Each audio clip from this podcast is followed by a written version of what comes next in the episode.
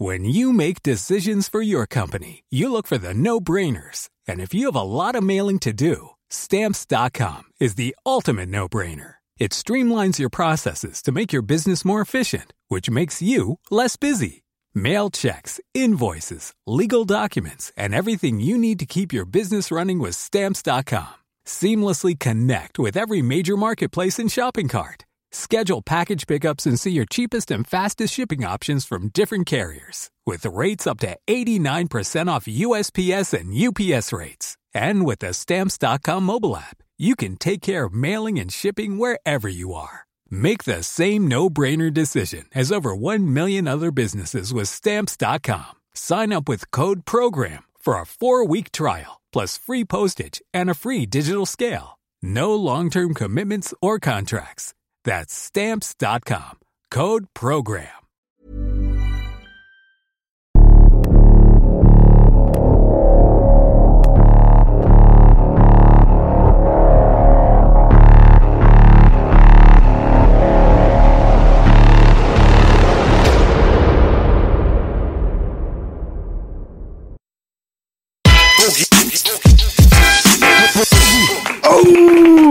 Let's get ready to mumble!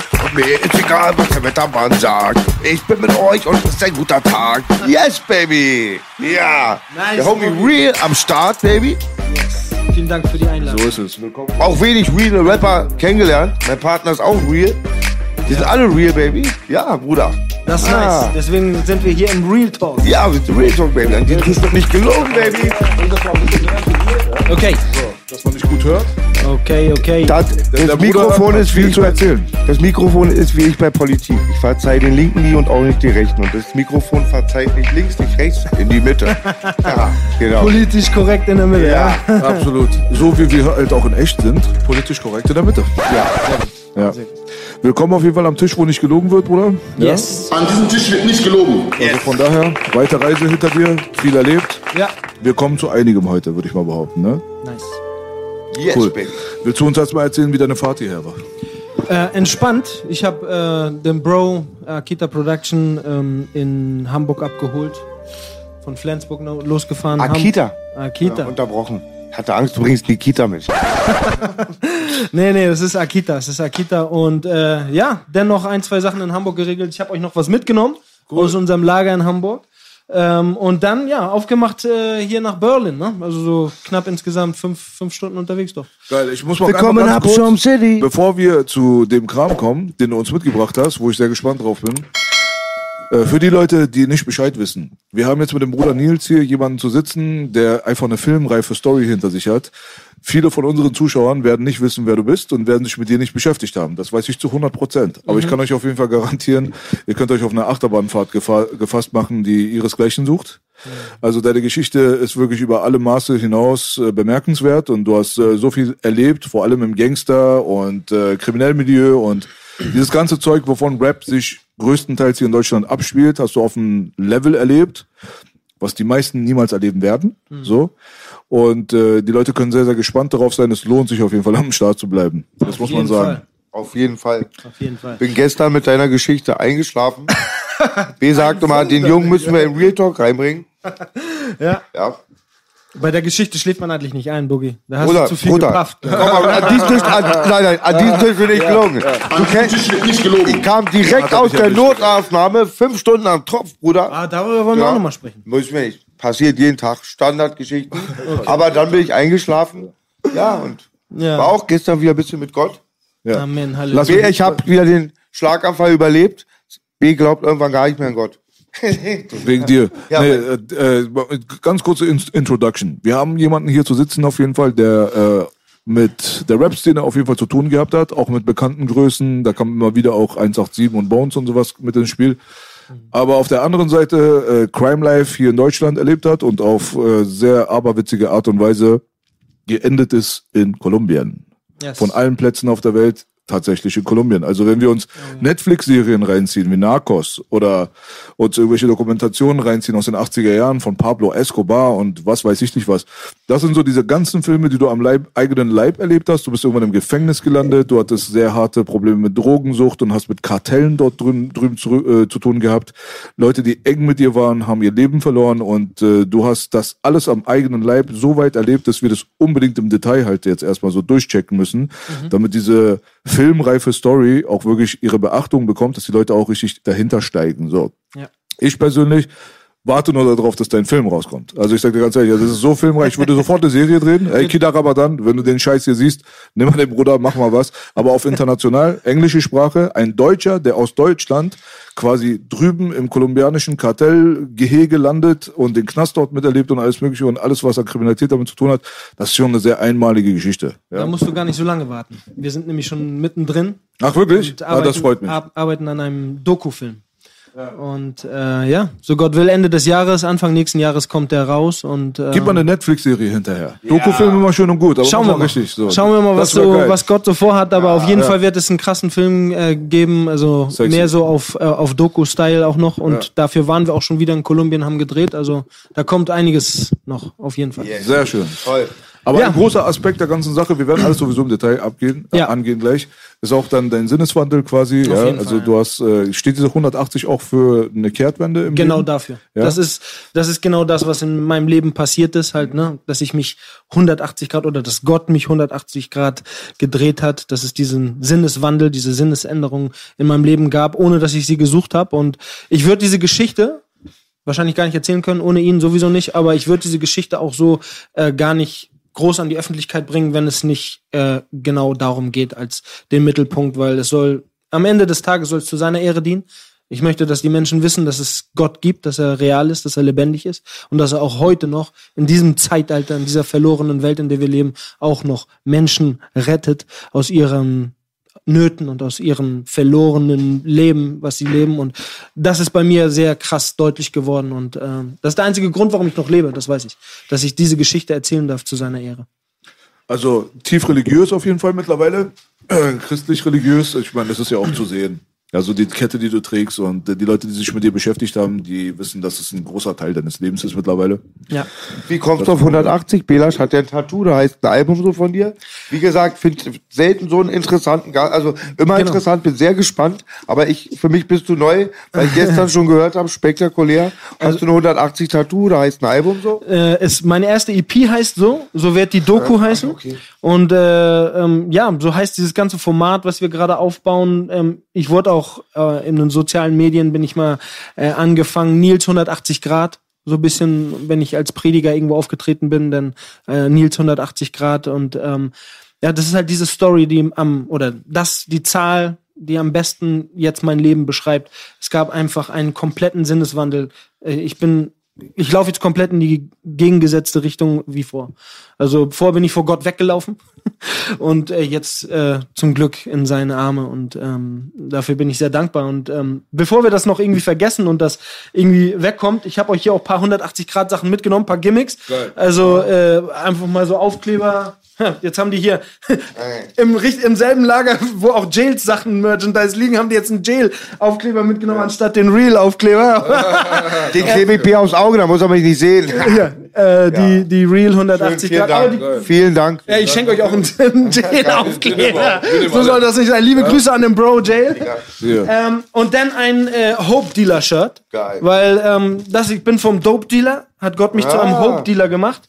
Und äh, jetzt äh, tick ich nicht feinstes Dope, sondern feinstes Hope. Oh. Und bring die Botschaft der Hoffnung äh, an den Blog vor halt äh, das Koks. Ähm, und ja, hier haben wir einmal XXL. Ich glaube, das ist verborgen. Boah, äh, mach mich breiter als ich bin. Und, Vielen lieben äh, Dank, mein lieber Real. Sehr gerne, sehr gerne. Das ist von unserer neuen Marke Kreuzträger.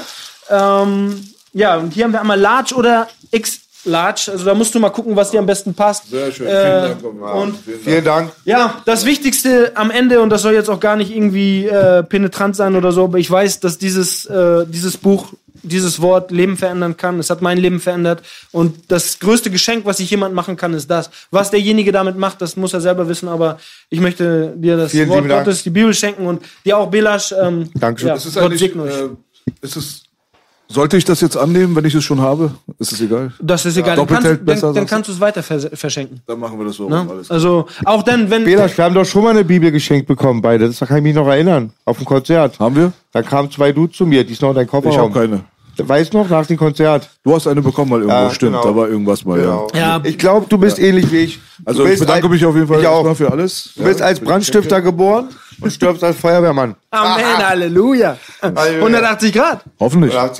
Ist auch ganz interessant. Ich freue mich sehr, sehr. Ich freue mich auf jeden Podcast, auf jedes Thema. Real Talk.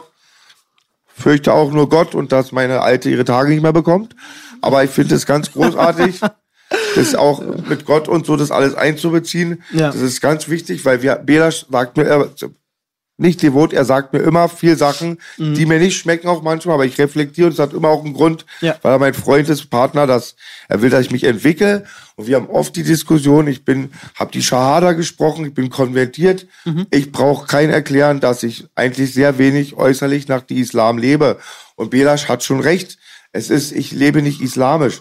Trotzdem jeden Abend eigentlich doch sind dann irgendwelche Lehren und ich beziehe mich da, wo viele Hodja und Priester ähm, an die Palme klettern. Ich gehe nach allen. Also bei mir ist auch von der Bibel ein Spruch von Jesus. Ich habe sogar aus alten Zeiten, klar, der Koran ist als oberstes, aber auch ein Valhalla-Axt und finde es immer schön, über Gott zu reden und mega interessant, genau. Ja. Ja, ey, ich, ich würde vorschlagen, dass wir die Sache aber ein bisschen chronologischer behandeln. Ja, das Ja. wäre wahrscheinlich ein bisschen ähm, stimmiger so einfach. Einfacher. Du hast ähm, bei einem Interview namens, also mit dem Bruder Black Panther hieß der, da hast du schon sowieso sehr detailliert alles aufgeschlüsselt. Aber trotzdem Ja. sind wir hier ein anderes Format und haben eine ganz andere Zielgruppe. Ja. Dementsprechend kann man nicht immer davon ausgehen, dass alle immer alles sehen.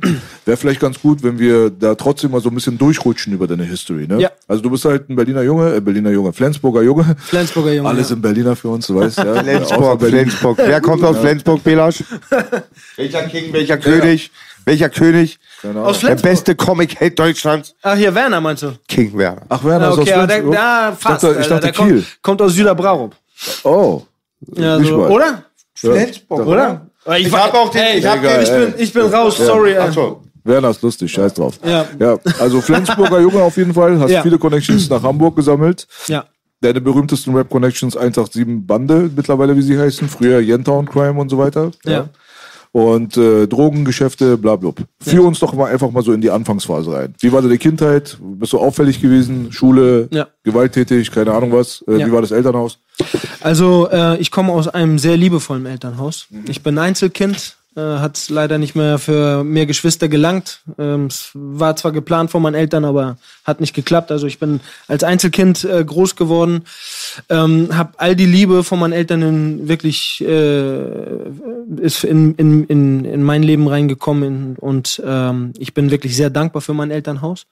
Also ich bin vielleicht ein ganz anderes Beispiel als viele andere, wo das im Elternhaus schon schief lief und die vielleicht ähm, ganz anders aufgewachsen sind und wo man sagen kann, ja, es war ja auch die Kindheit. Also bei mir muss ich wirklich sagen, äh, alles, die Entscheidungen, von denen ihr auch dann später im Podcast hört, ähm, äh, ich bin der Einzige, der an all diesen Sachen Schuld hat. Ne? Also ich äh, habe die Entscheidung selber getroffen aus dem Elternhaus, kann ich nur sagen, habe ich gute Werte mitbekommen ein Mittelschicht, also weder reich noch arm, ganz normal äh, Mittelschicht. Meine Eltern sind äh, ganz bodenständige äh, Menschen ähm, und ähm, deswegen von, von, von Kind auf ist da nichts losgegangen. Was ich schon immer war, war ein Draufgänger. Ich musste schon immer irgendwie hier äh, Stress machen und im Fußballverein immer erst große Klappe gehabt, in der Schule genau das Gleiche und die Anrufe von den Lehrern kamen dann immer nach Hause.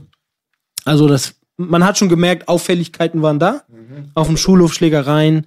Ich bin äh, mit vielen, ähm, ja, ähm, viele meiner Freunde, äh, mit denen ich aufgewachsen bin, sind Araber, Türken, äh, Bosnier, äh, etc. etc. Und ich war einer der wenigen Deutschen, einer der wenigen Kartoffeln in unserem engen Kreis und da musste man sich natürlich dann auch noch mal ein bisschen mehr beweisen, damit man nicht als die Kartoffel so dasteht und äh, Wie war das in Flensburg so? Kann man sich da auch vorstellen, dass es natürlich wie überall anders auch ein Problembezirk gab oder mehrere? Ja, also äh, Flensburg ist halt eine Kleinstadt. Es gibt ein paar Straßenecken, wo es natürlich ein bisschen sozial schwächer ist und wo es auch mehr Probleme gibt als in anderen Ecken so. Aber äh, es ist eigentlich in Flensburg so klein, dass es eher äh, egal von wo du kommst, dass sich so Klicken bilden und ähm, gewisse einfach bisschen mehr extrem Scheiße bauen als andere. Aber wie kommt man ins Crime Life in Flensburg? Hat das dann mit den umgebenden, vielleicht größeren Städten ein bisschen was zu tun oder ist das auch dort schon active? Ja, es ist full active. Also wir sind Grenzstadt. Also alles, was so nach Skandinavien geht, geht über Flensburg. Okay. Du hast ja erst auch ein bisschen so aus so ähm, Jugendsünde ein bisschen zum Rebellieren und dann ist aber, glaube ich, dein Papa arbeitslos geworden. War ab dann hast du das dann so mit krimineller Energie gemacht. War Ja, also ich, mit äh, richtiger. Also ich habe äh, schon schnell so diese, habe ich gemerkt, diese kriminelle Ader war einfach in mir. So, dass ich einfach Bock hatte. Ich habe äh, schon immer irgendwie angefangen, Scheiße zu bauen. Dann irgendwann ging das los, äh, wo wir dann Drogen genommen haben und äh, auf der Schule, auf der ich war, habe ich dann angefangen, das an Freunde zu verteilen und habe dann gemerkt, man kann eine müde Mark verdienen. 12, 13 oder älter? Grad- Ja, ich war so 14, 15, ne? Und äh, ähm, genau, es war halt auf dem auf dem Gymnasium so und auf dem Gymnasium, auf dem ich dort war, da äh, hatten wenige den Zugang zu sowas wie ich. Ähm, ich hatte es halt durch den durch Fußball, durch den Freundeskreis. Also im, im Fußball hatte ich dann auch so mehrere Kontakte, wo wo man dann mit diesen Jungs unterwegs war. Ach, Aber du, wie, du bist durch den Fußballverein bist du dazu gekommen. ja, äh, kann man nicht sagen. Also ich bin durch mich zu diesen Sachen gekommen, weil ich habe mich damit identifizieren können.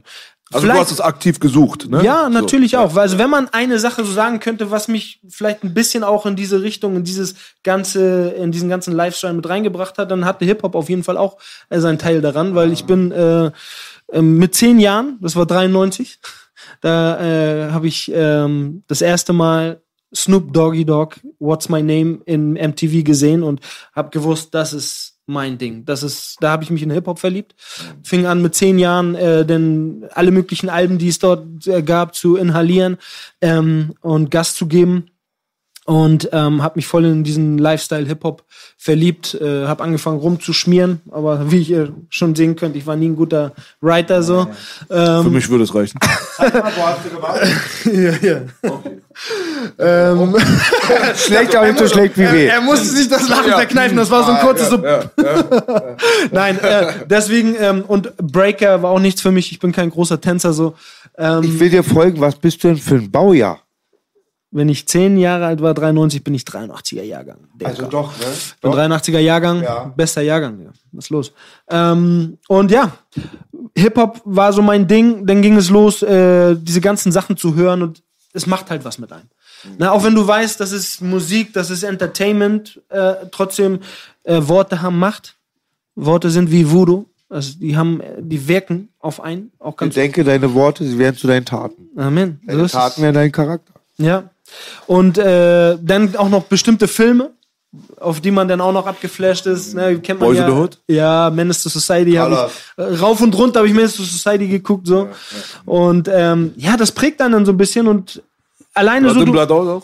auch auch alle, also die ganzen äh, nennen sie alle, ich habe sie alle gesehen. Aber wir Weil kommen das, auch noch, war, das war ja der Bezug zur Latino-Welt. Ne, das war eher Blow dann, aber da Blow, kommen wir dann noch okay. zu. Ähm, und wie es dann halt so ist, ne? Ähm, auf egal ob auf dem Schulhof oder äh, im Viertel, wenn du unterwegs bist, da so, äh, du merkst so, mh, du willst anerkannt werden, du willst den gewissen Respekt verschaffen.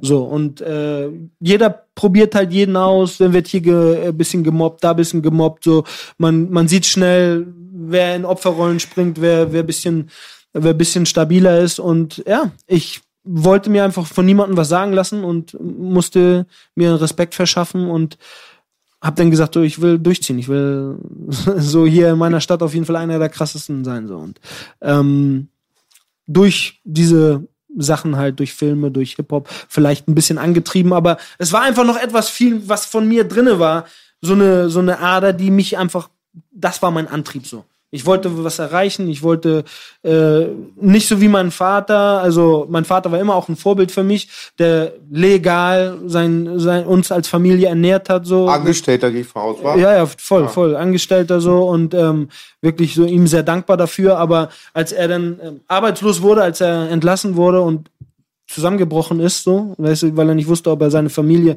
äh, noch ernähren kann, das hat was auch in mir gemacht, weil da hab ich gesagt, so, ey, ich werde niemals angestellt sein, Alter. Ich will mein Geld selber machen. Kostet es, was es wolle. Und das ging dann auf einmal, habe ich dann gemerkt, sehr gut mit Drogen verkaufen.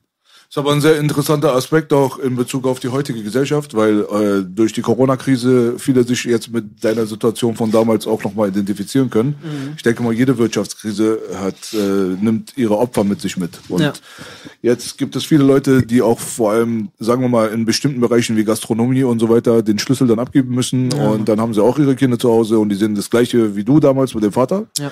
Und könnten auf ähnliche Gedanken kommen Ja. und zu sagen, ah, in so eine Scheißsituation will ich nicht kommen, was kann ich tun? Mhm. Ja, was würdest du den Leuten auf den Weg geben? Wenn es jetzt, ich weiß, dass du wahrscheinlich jetzt äh, auf die Religion verweisen wirst. Nicht unbedingt. Ja? Also, aber äh, so Alltagssachen, womit sich jeder so identifizieren kann. Interessante Frage, ich will auch noch was dazu fragen. Ja. Ich habe das auch gesehen, dann du hattest Snoop und Tupac gesagt und ähm, ich habe dann nur so überlegt, ob nicht viele Menschen auch, auch so ein deutscher Dude wie du und ich, dass dann nicht auch ein bisschen Identität gefehlt hat, dass man sowas überhaupt so gesucht hat. Und was ich dich fragen wollte, was für mich eine ganz wichtige Frage ist, um dir weiter zu folgen, gab es Religion in deinem Elternhaus? Du Ja. redest sehr positiv darüber, aber das wäre für mich eine ganz wichtige Frage. Kommen wir gleich zu, zu der Genau. Frage. Machen wir erstmal mit der, Genau. äh, was würde ich den Jugendlichen sagen? Also, ähm, erstmal ganz plump, ganz simpel, ähm, auf eine illegale Weise, auf eine kriminellen Weise versuchen, Geld zu machen.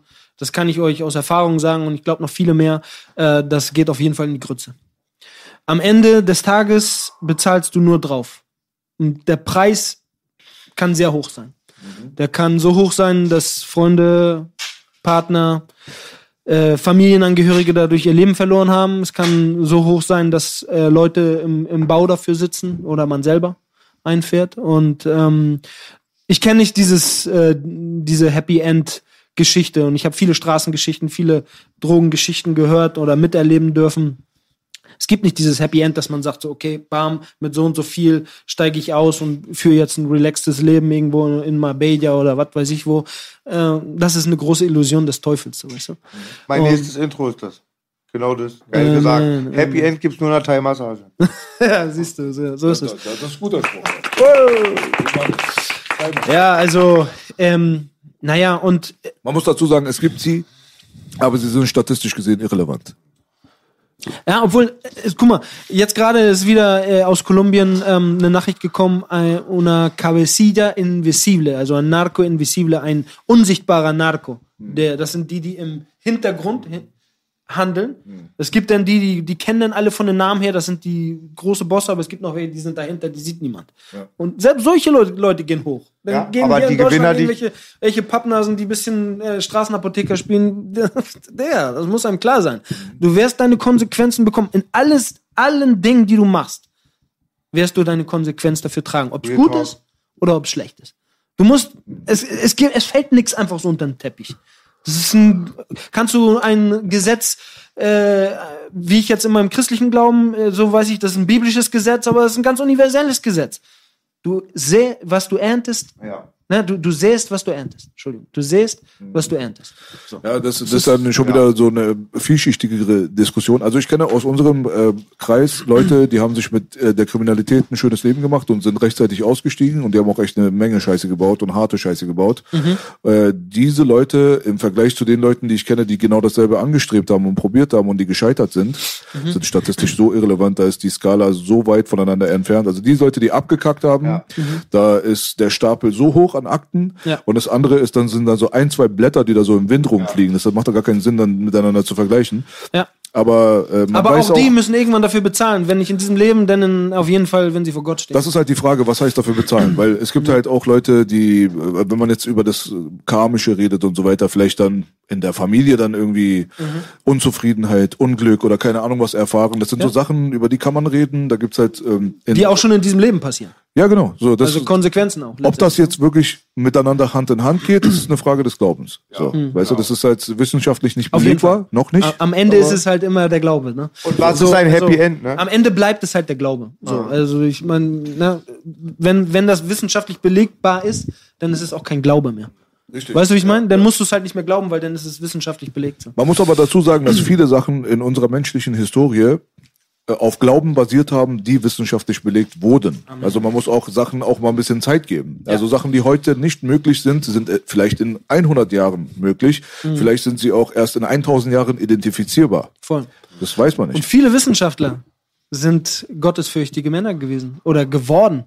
Noch mehr, am, am meisten sogar die Physiker, die alle nachher, die so weit geforscht haben, so geforscht haben, dass die aufgeben mussten und so- also mit, mit ihrer Wissenschaft sagen mussten, nein, ich, wir kommen da nicht weiter, das muss ein Gott geben. Mhm. Es muss jemand geben, der all das geschaffen hat. Und ähm, ja. Aber sind wir Kennst jetzt du schon, Bushwick Bill? Hä? Bushwick Bill? Hast du Rap auch gepumpt? Ghetto Boys. Ghetto Boys, der wird ja immer gepusht, der Lilliputaner gestorben ist. Nee. Ja, ganz interessante Geschichte auch. Ähm, ich kann nicht wieder über Bushwick Bill erzählen. Aber der hat das letzte Album vor seinem Tod. Wir haben Langwitz ein Bild für ihn gemacht. Und ähm, das hieß, Ein deutscher Rapper. nein, amerikanischer Rapper, der war bei Ghetto Boys, vielleicht kennst du die noch. Richtig Ami-Zeug, Hardcore. Scarface, sagst du was? Scarface. Ja, Immer auch sehr. Natürlich, das ist Rap-A-Lot ist ein Label halt, die auch immer Gangster-Rap gemacht haben. Jay Prince, der Besitzer, aber auch immer systemkritisch. Mhm. Viel auch, ja, und keine Happy Ends den Leuten erzählen. Und Bushwick Bills letztes Album hieß The, The, The Bible Will Heal You, genau. Ja. Ist ein Bibelalbum, ganz interessant. Er sagte schon, als er bei den Ghetto Boys war, bei einem Lied This Damn It Feels Good to Be a Gangster, sagte er, da geht es um Gangstercharakteren. Und er sagt, This gangster was a small one, was a smart one. Try the living for the law and you win. Also das ist ganz oft und ich sehe da auch ganz oft bei diesen Geschichten, dass Leute denen das nicht abnehmen. Wenn ihr Iceberg Slim kennt, das Buch, kennst du es zufällig? Nee. Über diesen Zuhälter, der ist der krasseste, fährt immer ein. Der Typ, der eine ist Milliardär, er schießt sich. Und Iceberg Slim wird erst glücklich in einer kleinen Wohnung. Ich glaube, welche Glauben er gefunden hat, weiß ich nicht. Mit der Familie. Und wir glauben das. Wie, wie Tyson. ja, genau. Wie Tyson? Ja. Damit glaubt, ja. Okay. sind- ich muss nur noch ganz kurz, weil du es sagen willst. Ich denke mir, wenn du einen Jugendlichen heute, jetzt dieses Beispiel Eisberg Schlimm, schade, dass du nicht kennst, den zeigst, dass man in einer kleinen Wohnung oder so ein Typ, wie du safe früher warst, vielleicht mit deinem Helikopter oder einer Villa, werden dir 85 Leider Prozent bei meinem 5%er Prinzip Ja. nicht an, annehmen, dass der der Glücklichere ist. Ja. Bela sagt auch immer, Erfolg, was ist Erfolg? Ist Erfolg im Aber- Club die Flasche zu haben und die fünf Bitches oder ein gesundes Kind? Aber das ist ja Oder genau das, Gesundheit. das ist ja genau das, was man sehen kann und was ich ja auch in gewisser Weise auch in meinem Umfeld erfahren durfte, dass äh, auch musikalischer Erfolg und dann auch finanzieller Erfolg, wo du vorher dachtest, so das ist das, was ich äh, anstrebe und dann bin, dann habe ich es geschafft und dann bin ich glücklich. Aber dann, wenn sie es erreicht haben, dann sehen sie, nein, Mann, ich bin immer noch nicht glücklich. Es fehlt, ich habe immer noch eine Leere in meinem Herzen. Und das ist halt das, wo ich sage, da kommt der Glaube ins Spiel und da ist etwas, dass Gott etwas in unserem Herzen erfüllen kann, was wir mit materiellen Dingen nicht füllen können. Und Das stimmt, das Da- stimmt. Und ich sagte immer, der Glücklichste ist, der mit am wenigsten lebt. Ja. Aber mein Bro hat diesen Spruch angefochten. Und ich kann auch zurückschwimmen. Auch das berühmte Meer. Ich bin zurückgeschwommen. Acht Ja, glaub- Kilometer, 8000 Kilometer. Spaß. Das stimmt nämlich auch nicht. Weil ich sage euch, gestern habe ich wieder gesehen. Ja. Wenn ich gestern zum Beispiel, ja, dann den Abend dann nicht diese Freiheit hätte oder mit einem Taxi vom Krankenhaus zurückgefahren wäre. Jetzt wäre ich vielleicht unterzuckert. Deswegen, aber von der inneren, von den inneren Frieden. Ich sagte zu meinem Freund vorhin im Laden, die meisten sind im Paradies, das sage ich ganz oft, und wollen den Apfel essen. Die können so viel haben. Das Loch ist innen drin zu stopfen. Ja, und deswegen- viele nehmen es dir aber nicht ab. wenn man da vielleicht noch mal, äh, das ist eine gute Sache, ne? Äh, auch, ähm, dass man das klar hat. So, ähm, wir Menschen, wir haben ein, eine Leere, ein Vakuum in unserem Herzen und wir versuchen das mit irgendwelchen materiellen Dingen zu füllen, mit Konsum, mit Dingen und denken, dass, dass wir dadurch glücklich werden. Aber Gott sagt in seinem, in seinem Wort in der Bibel, ähm, im, im Prediger, ähm, sagt er, dass er die Ewigkeit ins menschliche Herz gelegt hat. Und das bedeutet, wie willst du die Ewigkeit mit vergänglichen materiellen Dingen füllen? Es ist klar, dass einen das nicht füllen kann. Deswegen nur der, der ewig ist, der von Ewigkeit her ist, nämlich der ewige Gott El Olam, ne? so wie er sich äh, in, offenbart auch im, im Alten Testament, nur der, der von Ewigkeit her ist, kann diese diese Leere, dieses Vakuum, diese Ewigkeit in unserem Herzen auch füllen.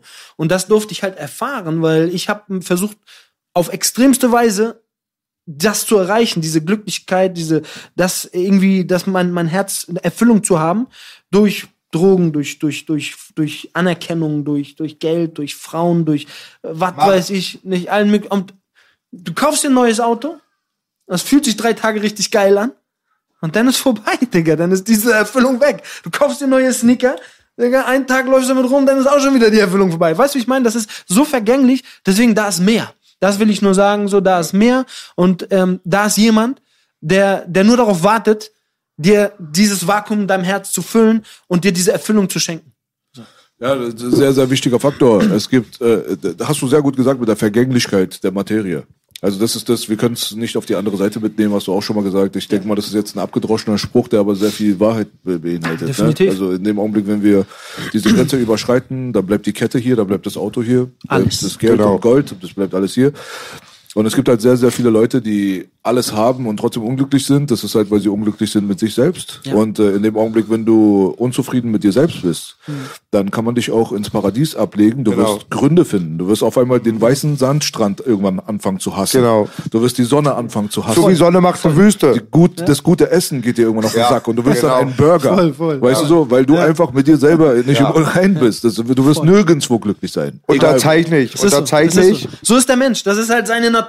So, weißt du? Er lässt sich von diesen Dingen so, das ist. Äh, Und wichtig ist, glaube ich, auch, wie man dazu gekommen ist. Das ist ein riesiger Fakt. Ich meine, ich kann stolz hier auf das Studio sein. Ich verteidige es bis mein Tod. bin. Ich habe unser Schweiß, Blut und Tränen reingesteckt. Ja. Aber ich denke mir mal, klar, so ein Überfall, Juwelier und da KDW, sagen, andere sind Top-Jungs. Aber jetzt mal ehrlich, hätten wir irgendeinen mit Unrechtes weggenommen. Ich glaube mittlerweile voll an so Karma.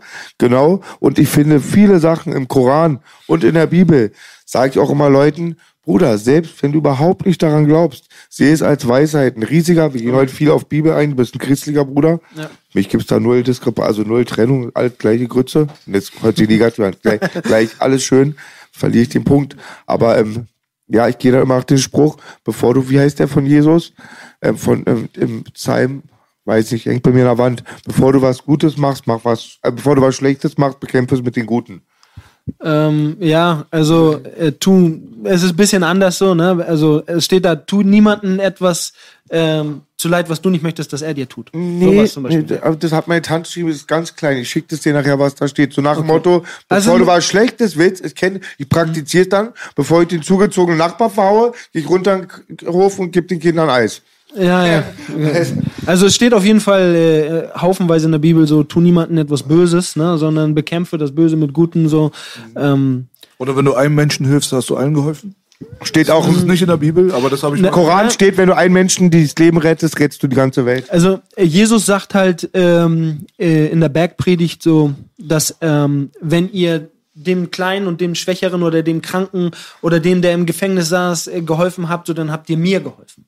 So, ne? Und äh, das ist letztendlich, ähm, ja, wir, das ist ein Prinzip, so die Nächstenliebe wirklich auch zu leben, äh, aber nicht auch irgendwie auf eine, auf eine religiöse, heuchlerische Art und Weise, sondern wirklich, dass man weiß, ich mache das jetzt für Gott. So, deswegen sagt Jesus auch, wenn ihr jemandem etwas gebt ne, und hilft oder spendet, sondern lass deine linke Hand nicht sehen, was deine rechte Hand macht. So viele tragen das auch gerade in dieser Rap-Szene, zeigen Den Check ganz hoch halten, meinst du? War so, ah, ich habe einen Euro wie gespendet. sie- na, ich, Ja, also ja. nochmal, ich verurteile und wird das auch niemals irgendwie so äh, schlecht reden, wenn Leute was tun und helfen und anpacken und aber es muss jetzt nicht unbedingt groß breit getragen werden. So macht das doch einfach so und helft den Leuten nicht zu nicht für deine Publicity, sondern helft den Leuten, weil du die Not siehst von ihnen, so, weißt du? Ja. Aber dennoch besser etwas machen als nichts machen, auch wenn wenn sie es in der Öffentlichkeit für ihre eigene äh, für ihre eigene Sachen äh, äh, äh, bereittreten so. Aber Das war aber ein langer Weg für dich, dorthin zu kommen. Deswegen lass, äh, vielleicht bleiben wir kurz in der Chronologie nochmal. Ja, er hatte Ja? noch eine Ey, Frage. ganz Ach so, wichtig. Die, die passt in die Chronologie rein. Wegen Also Eltern, und ich wollte ganz kurz sagen, weil du mich so angeguckt hast. Man kennt ja Gesten und wenn einer so, wenn ich B sage, äh, morgen mache ich mein Solo-Album, oh, nervt Wer. A sagt, muss auch B Das sagen. ist jetzt wegen Atemnot. Ja, das sind keine Gesten, da ich dich so angucke, Mann, was labert der? Ich hab Atemnot mit dir. Alles cool, Guck- das mich so an. ein, atme tief ein. Ja, ich gucke auch manchmal komisch, aber das ist halt, das kann ich auch nichts für. also, deine Frage war, ähm, Wie deine Eltern waren. Also- Also, äh, religiös. Gen genau. Ähm, norddeutsche Familie, auf Papier alle evangelisch, getauft irgendwann mal als Baby, aber ähm, äh, meine Eltern sind halt so aus dieser Hippie-Zeit und äh, sehr, sehr politisch korrekt so und ähm, war für die klar, wir wollen unserem, also die sind nicht gläubig gewesen. Also zumindest nicht mein Vater, meine Mutter aus ihrem Elternhaus schon Glaube mitbekommen, aber es nicht praktisch gelebt. Dass sie vielleicht für mich gebetet hat und dass ich auch weiß, dass es teilweise ihre Gebete sind, warum ich hier noch lebendig Würdest du sitze. sagen Atheisten oder glauben? Mein Vater doch schon eher Atheist, weil er sehr wissenschaftlich an Sachen rangeht. Meine Mutter, ähm, nein, schon, also so auf ihre Art und Weise gläubig gewesen, so, äh, dass sie wusste, es gibt einen Gott und auch zu dem, zu dem sie gebetet hat, aber es war kein, es hatte keine Relevanz in unserer Familie. Ich habe nie von meinen Eltern jetzt irgendwie über was über Gott sprechen hören. Aber gebetet hat deine Mama. Meine Mama hat Okay. gebetet, hat auch als Kind mal mit mir gebetet. Wir haben auch mal die Bibel zusammen gelesen, eine Kinderbibel, das kann mich dran erinnern so. Aber es ist nicht so, dass ich gläubig erzogen worden bin, überhaupt nicht. Ähm, für meinen Vater war das so klar, äh, der soll selber entscheiden, was er irgendwann mal macht und was er glaubt. Also ob er jetzt Buddhist wird, äh, Moslem wird oder Christ wird oder ob er einfach an nichts glaubt, das soll er selbst entscheiden. Aber es sind Nachkriegskinder. Also nach 45 geboren, deine Eltern? ja, ja, 51. Okay. So, hoffentlich, ich sage jetzt nichts Falsches. 51 oder 52.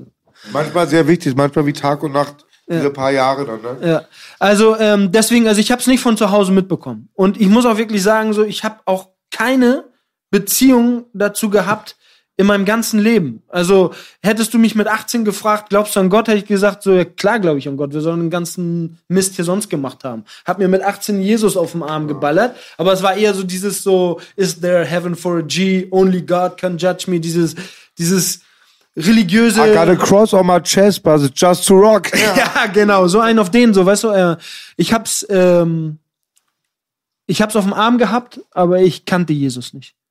Und ich wollte ihn auch gar nicht kennenlernen. So, weil in die Sachen, die ich zu der Zeit halt gemacht habe, und wir müssen, glaube ich, weiter in der Chronologie, ähm, äh, das hat mir, mir hat Sünde und diese ganzen Sachen, in denen ich äh, verstrickt war, einfach viel zu gut geschmeckt. So, Das ist ja auch das Dilemma, sagt sie zu unserem geliebten Partner. In der heutigen Zeit manchmal, glaube ich auch, die 666-Arzten haben es manchmal ziemlich einfach. Weil wenn du Unterdrückung, Leid und Folterung feierst, bist du auf dem perfekten Planeten. Voll. Definitiv. Ja, der Prinz dieser Welt ist noch der Teufel. Noch. Aber er hat, er hat schon verloren. Dein Wort in Gottes Ohr. Amen. Du bist äh, hier in Das, Deutschland. äh, das ist nicht mein Wort, das ist das Wort. Ja, ja, klar. Das, ähm, du bist hier in Deutschland big eingestiegen irgendwann mit äh, dem Dope Stuff, bevor es dich nach Kolumbien verschlagen hat. Ja. Da hast du hier schon quasi so ein bisschen, genau. ja, so den Finger schon mal ins kalte Wasser gesteckt, aber war schon ein bisschen mehr. Du hast schon Hm. auf jeden Fall im Kilobereich und so weiter warst du unterwegs. Und äh, der Weg nach Kolumbien kam tatsächlich dann über eine Frau, ne? Richtig. Also wenn wir mal in der Chronologie ein bisschen weitermachen, um dann äh, ich bin dann auch zum Hip Hop gekommen, äh, habe dann selber angefangen zu rappen, weil ich äh, weder ein guter Writer noch ein guter Breaker war und äh, bin dann ähm, auch in Hamburg gelandet, habe da viel Connection in Hamburg gehabt. Flensburg, Hamburg ist halt nicht Jenta und Schwein warst du. Genau, ist halt nicht weit, ist halt nicht, ja Mann, ist nicht weit entfernt.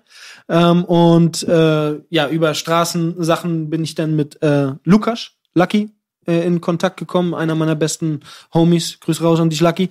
Ähm, Ach, den habe ich, glaube ich, auch. Hat der ein Studio außerhalb von Hamburg? ja, das ist halt der. Ist der mit Baka Poneville? Ja, ist er. Dann kenne ich die Grüße an den. Lucky ist halt derjenige, der Yenton Crime gegründet hat und der jetzt, dem auch jetzt Hamburg Crime gehört. Also zum Beispiel, er ist der Manager von Jail und äh, braucht man jetzt nicht. Ähm, und ähm, er, er, er, rockt das Ding da so.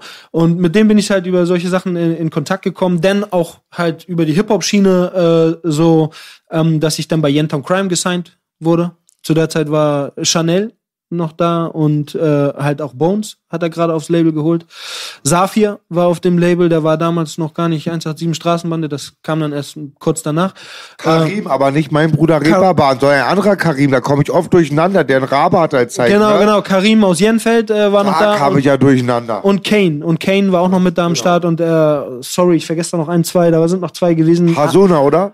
Nee, der war 187 Straßenbahn. Äh, Arthur, noch ein, es war noch ein Russe da aus Jenfeld und es war noch ein, ein anderer, sorry, dass ich den ähm, Sonic hieß, war auf jeden Fall sein, sein Rappername. Ähm, ich habe jetzt seinen Namen vergessen. Bruder, tut mir leid, wenn du das siehst, so, aber Gott segne auch dich. Ähm, und so ging das eigentlich so Yentown Crime los, dann wurde hat Chanel äh, ähm, ist dann in die USA gegangen und war dann aus bei Yentown Crime raus aus gewissen Gründen so und dann ähm, ja Habt ihr euch gut verstanden? Erst ja, Ja. dann ist aber etwas passiert, so wo das dann äh, ja dieses gute Verstehen auseinandergeht. Aber um da brauchen wir jetzt nicht alte Kamellen aufzukochen.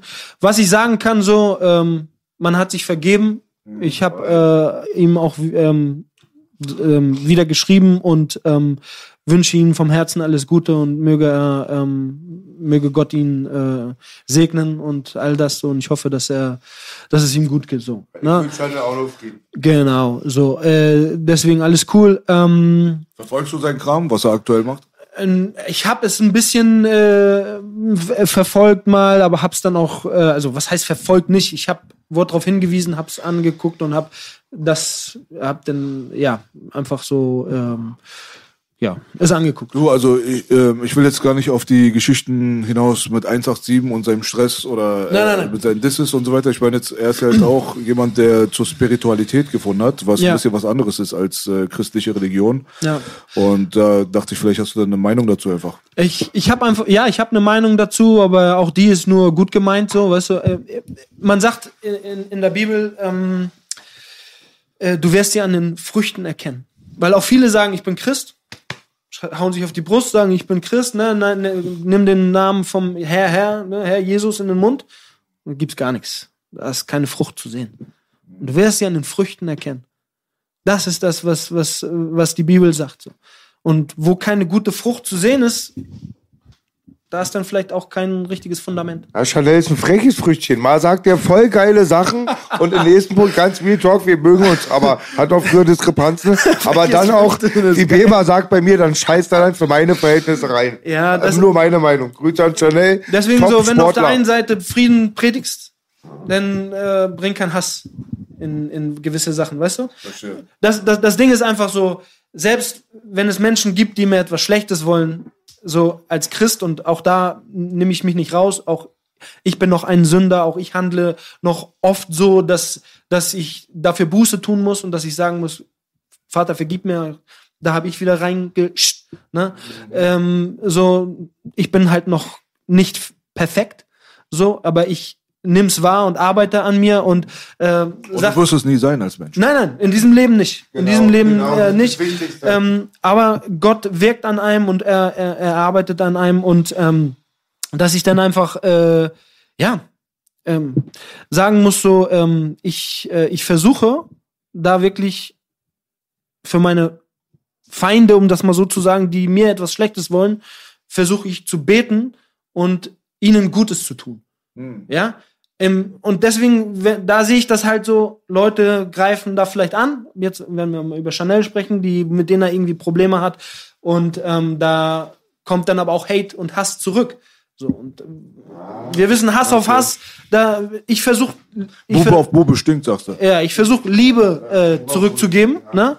Auch wenn ich das nicht immer schaffe. Ganz wichtiger Hashtag ist immer, wieder in alte Strukturen reinzustürzen. Und da gibt es auch ganz verschiedene ähm, Beweggründe. Also der eine ist dann oft nur verzweifelt und erinnert sich so ein bisschen an, dass er früher leichter durchs Leben kam. Genau. Ja, und Ja, lass uns da weitermachen dann direkt. Also, Genau, du warst also dann? Yentown Crime, äh, dann war es halt so äh, schnell auch sehr sichtbar, dass, ähm, ähm, dass äh, Bones so das Zugpferd war, dass er äh, die, das erste Mixtape dann rausgebracht hat. Unser Hausproduzent war ja Beat. Jam Beat, ne? so auch immer noch mein Bro, mit dem ich auch immer noch zusammenarbeite so oder wieder zusammenarbeite so. Äh, nur Liebe geht raus so an Jam, ganz ganz ganz feiner Kerl ähm, und seit erster Stunde mit am Start so. Und ähm, ja, dann habe ich an einem Mixtape oder Album gearbeitet. Das sollte Prototyp heißen. zwei, wann war das Gefühl? 2013 oder was? Na, das, nee, nee, nee, das war viel früher. Das war 2,8, Ah, 2,7, okay. 2,8. Okay. Ähm, zu der Zeit war ich aber dann, und da kommen wir zu dem Crime Life, da war ich dann big im Business, wenn du es so sagen kannst. Es ging halt bei mir erstmal los, so mit, ähm, mit, mit Hase, ganz viel ähm, äh, Weed.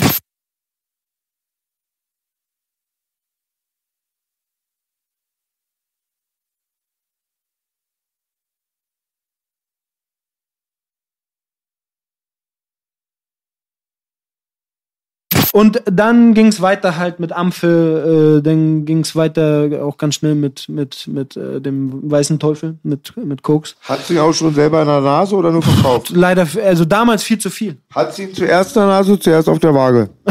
Ich hatte ihn, ehrliche Frage. ja, ich hatte ihn zuerst in der Nase. Ähm, aber äh, dann ganz, ganz lange Zeit gar nicht. Hatte ich den dann gar nicht so. Äh, ich war damals äh, viel mehr so, wenn man selber konsumiert hat am Wochenende, dann ganz, ganz viel äh, auch Weed und E. E's. So, Warst ne? du noch zu Hause? ähm, ja, ich bin mit 18 ausgezogen. Und du hast dein Geld ganz klassisch äh, im PC gebunkert. Gratulation auf jeden Fall dafür. Das absolute super Klischee, PC. Alter. In einem alten PC, ja. Und äh, nicht nur nachher. das war den, das war in den Anfängen. äh, Das war in den Anfängen. Ähm, äh, Und da war doch deine Mama hat's gefunden, oder? Das war die Geschichte. Ich dachte, das kennst du aus irgendeinem Film. Bei mir war es auch so. Und dann waren Aber natürlich warte. wieder die, äh, die, die Homies schuld, ne? Für die ich das dann bunkern sollte, so, ne? Das war dann wieder. Meine Kumpels sind immer an die schmutzigen Pornos schuld. Ja. Hat, hat Danny sich angeguckt, das Schwein. ja. Also das, das, das äh, war so das erste Mal, glaube ich, dass meine Mutter ähm, gemerkt hat, okay, er ist nicht, er konsumiert nicht nur so, das haben die schon mitbekommen. Da habe ich dann auch irgendwann so mit 17, 18 auch kein Hehl mehr draus gemacht. Ähm, da ist noch irgendwas in Sachen, in die er verstrickt ist. So. Und dann war es auch irgendwann mal so, wo man gesagt hat, so, ey, ey, voll egal, ich kauf mir denn halt jetzt meinen Hugo Boss Mantel für 4000 und kauf mir halt jetzt dies und das und pff, so. Dann Ausreden suchen. Immer ein Doppelleben geführt von meinen Eltern. Ne? Waren deine Eltern so wie viele, was du mal beschreibst, diese Generation auch, hey, frei, die können experimentieren. Ich hatte so Freunde. Nee. Und, aber, oder waren die gar keine? Oder hat dein Papa mal einen gekifft? Wie war das? Die waren äh, voll dagegen. Gegen. Ja, weil mein, aus dem Umfeld von meinem Vater sind äh, wohl auch ein, zwei Freunde an Heroin gestorben. So, und äh, deswegen, äh, er hatte nur zwei, dreimal, wie er mir erzählt, vielleicht mal äh, Kontakt zu, zu, zu Gras oder Hasch oder so und dann hat das auch sein lassen, Gott sei Dank so, ähm, weil das nicht, weil er es nicht gut bekam. Aber aus seinem Umfeld sind halt viele so in LSD und Heroin zu diesen Zeiten gelandet und, und deswegen hat er da wirklich auch, das war so ein Wunderpunkt bei ihm, weil da wirklich ein, zwei Freunde gestorben sind und das, das hat ihn auch wirklich, glaube ich, sehr geschmerzt, ähm, dass sein Sohn in solchen Sachen war. Ich hatte mal eine Situation, da hat mein Vater, der auch sehr großen Respekt und Angst vor solchen Sachen ge gehabt hat, hat mich im Hausflur mal einmal konfrontiert, als ich von der Schule nach Hause gekommen bin. Und der war wirklich, der war total aufgelöst. Der hat einen Löffel gefunden in meiner Innentasche, ja. Und wir sind ja am Kotti aufgewachsen Ja. und sind auch noch Iraner und da gibt's eine lange Drogenhistorie. Ähm, da musste ich ihm halt erklären, dass ich morgens früh meinen Joghurt kaufe. und da war er dann froh drüber. Das wäre immer eine lustige Geschichte, musste mal so zum Auflockern. Ja, aber das, das sind dann halt auch manchmal so diese Sachen, dass, äh, verständlich. dass sie das dann auch hören wollen, so, weißt du? Ich habe dann meiner Mutter das und das erzählt, so, und dann war dann auch so, ha, zum Glück. Also, vielleicht wollten auch gewisse Sachen wollten, wollten, oder wollen Eltern dann auch gar nicht wahrhaben.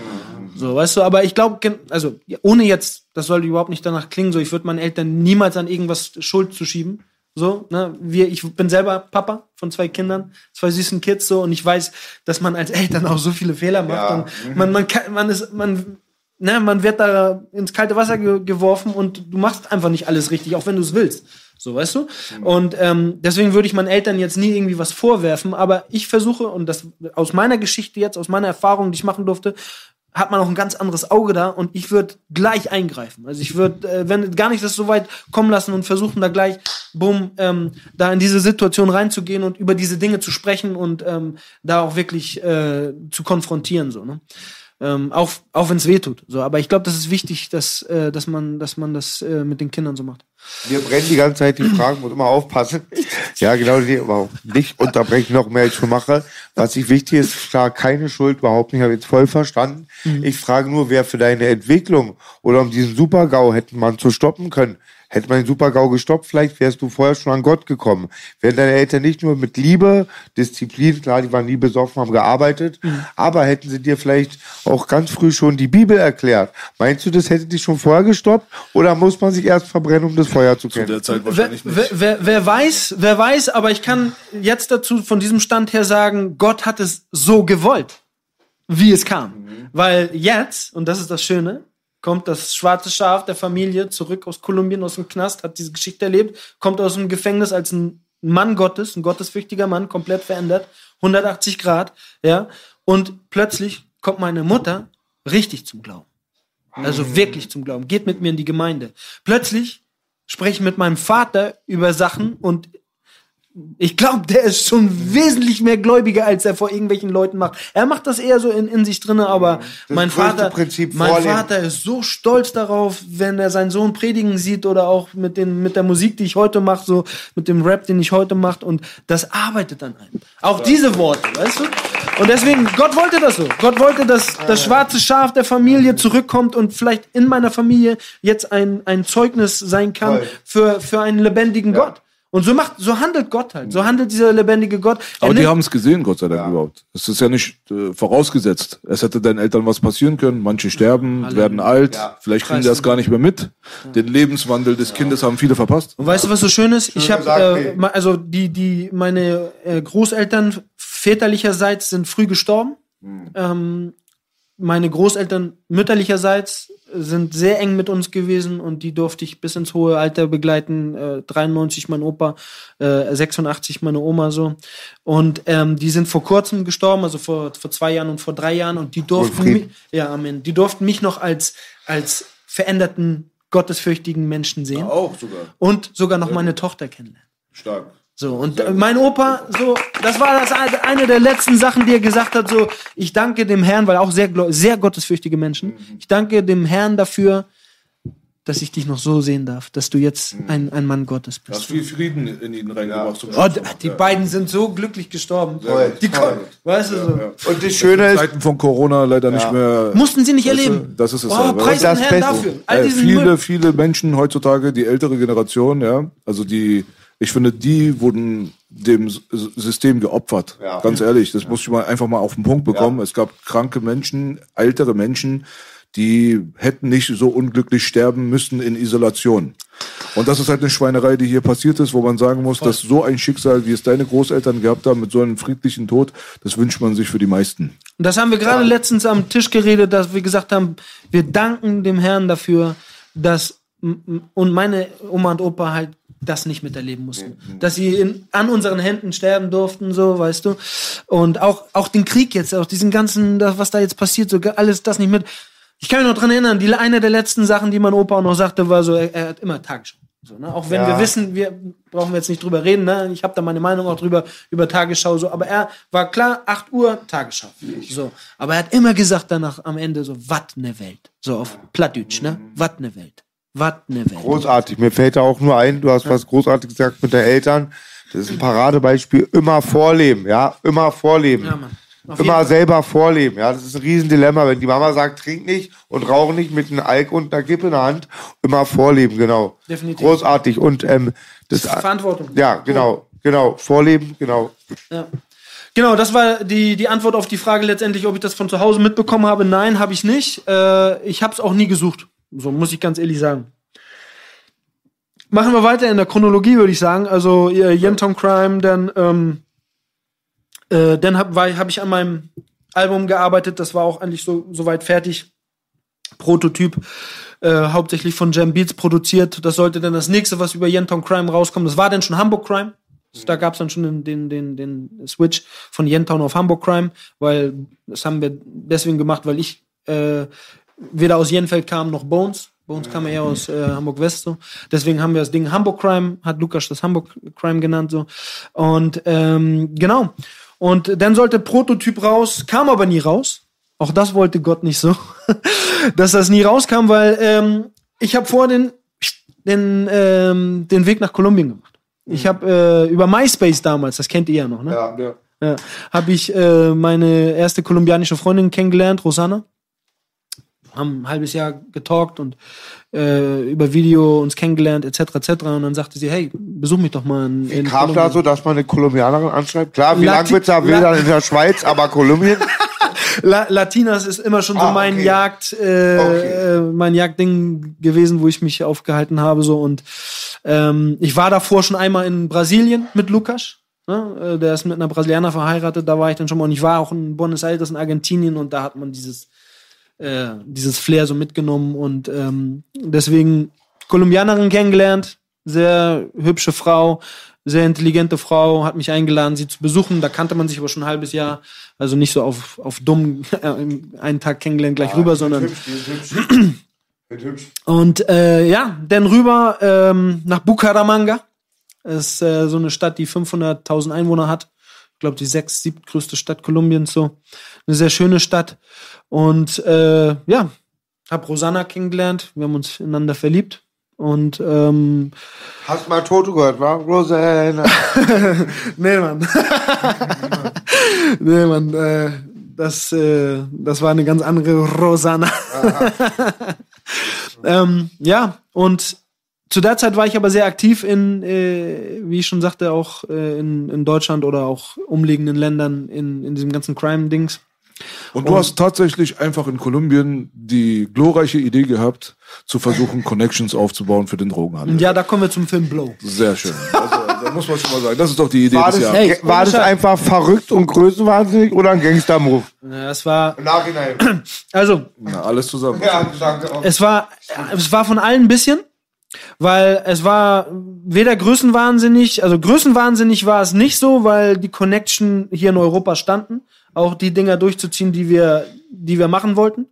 So, ne? Also, das, Aber warte, Hand aufs Herz. Bist du darüber gegangen schon mit der Intention? Oder ist es dir da einfach so auf eingefallen, jetzt mache ich mal. Ich bin ja sowieso schon hier so. Oder? nein, also, dass ich überhaupt hinfliege, erste Motivation und in, in, war die Frau. Aber als dann die Reise stand, und man dann mit seinen Partnern auch und über Leute mit Leuten so aus dem Umfeld darüber gesprochen hat, so dann war schnell klar, hey, kann man ja mal probieren. Vielleicht lernt man jemanden kennen. Hey, mehr als ein Nein kann man nicht bekommen. Oder eine Kugel im Kopf. Boom.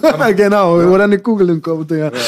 Also von dem, von der Sicht her war es natürlich sehr naiv, aber das, das war halt, wenn wir wieder zum Film Blow kommen. Ne? Ich kann mich noch dran erinnern, ich war vielleicht 19, wir waren auf einer After Hour, ich war vollkommen drauf und da kam gerade dieser Film Blow raus. Und ich habe den Todes gefeiert. So, das war genau mein, das war genau mein Film so. Und da war ich halt schon auch dick im Geschäft und da sag ich so, ey, einmal so, einmal nach Kolumbien und das richtig durchziehen. So, auf äh, Boston George Style. Digga, du bist richtig beeinflusst von Filmen und Mucke, Alter. Ja, Das ist unglaublich. definitiv. Aber mm, ich glaube nicht nur ich, sondern sehr, sehr viele. Aber es gibt sehr, sehr wenige Leute, die das dann auch noch mal so richtig durchziehen. Ja, also bei den meisten bleibt's bei den Filmen. So. Ja. Ich habe alle Rocky-Teile geguckt. Ich habe einen Rocky-Hut, Rocky-Poster, Rocky-Fanartikel. Ich krieg trotzdem mal die Schnauze bringen. Aber du bist zumindest mit Mo, Mo Abdallah in, in, äh, in, in Kampf gesehen. In den Käfig. Ja, Käfig. den Rapper. Boom, den Rückkampf will ich haben. Speedy Bo. Ja, naja, auf jeden Fall. Äh, und, und da war schon so dieses, diese, dieser Wille, das so zu leben. Wie kommt man an die Connection in Kolumbien? Und ich nächste Frage, bevor ich vergesse, hast du eine Akte, eine dreckige? Bist du schon mit einer dreckigen Akte runtergefahren? Oh, total. Aber war das nicht vollkommen naiv, dass die voll- dich eigentlich dann, das machen, du hättest ja einen Mittelsmann eigentlich geschickt, der sauber ist, um, weißt du so? Es, es, es war vollkommen naiv, wenn du es so sehen willst. Ähm, nachher bin ich dann auch nicht mehr nach Kolumbien eingereist, als wir, also gehen wir auch da. Die Connection wurde da gemacht, ja. Und dann bin ich nicht mehr direkt nach Kolumbien eingereist, sondern über Venezuela oder über Ecuador, um den Kolumbien-Stempel nicht zu haben, was eigentlich auch shit egal ist, weil ne, das ist eigentlich genau dasselbe. Und ja, es ist äh, so naiv, dass man immer noch davon gut hat, weil äh, man wird nie aus dem Auge äh, der, der Behörden kommen, weil einmal diese Geschichte hinter sich so und ich bringe ja immer noch Container von Kolumbien und von Peru nach, äh, nach Europa rein. Da kommen wir, da- ja, da, da, da kommen wir, nee, das, das ist, also die Bibeln, das ist die eine Sache, Ach so, ne, die ich im Kofferraum liegen habe. Okay. Ähm, aber äh, ich habe ja eine Firma gegründet, wo ich äh, Fruchtpüree, Säfte und Konzentrate hauptsächlich aus Südamerika, aber auch aus Südostasien äh, nach Europa hauptsächlich importiere und da ähm, ja namhafte Saft- und Limonadenhersteller hier beliefere. Und ähm, ja, da kommen halt jetzt gerade kommen zwei Container aus Kolumbien, aus Peru einer rein und dann die landen halt immer in der Inspektion oder in, in im, im Scan oder was weiß ich so, ne, was normal ist aus Kolumbien.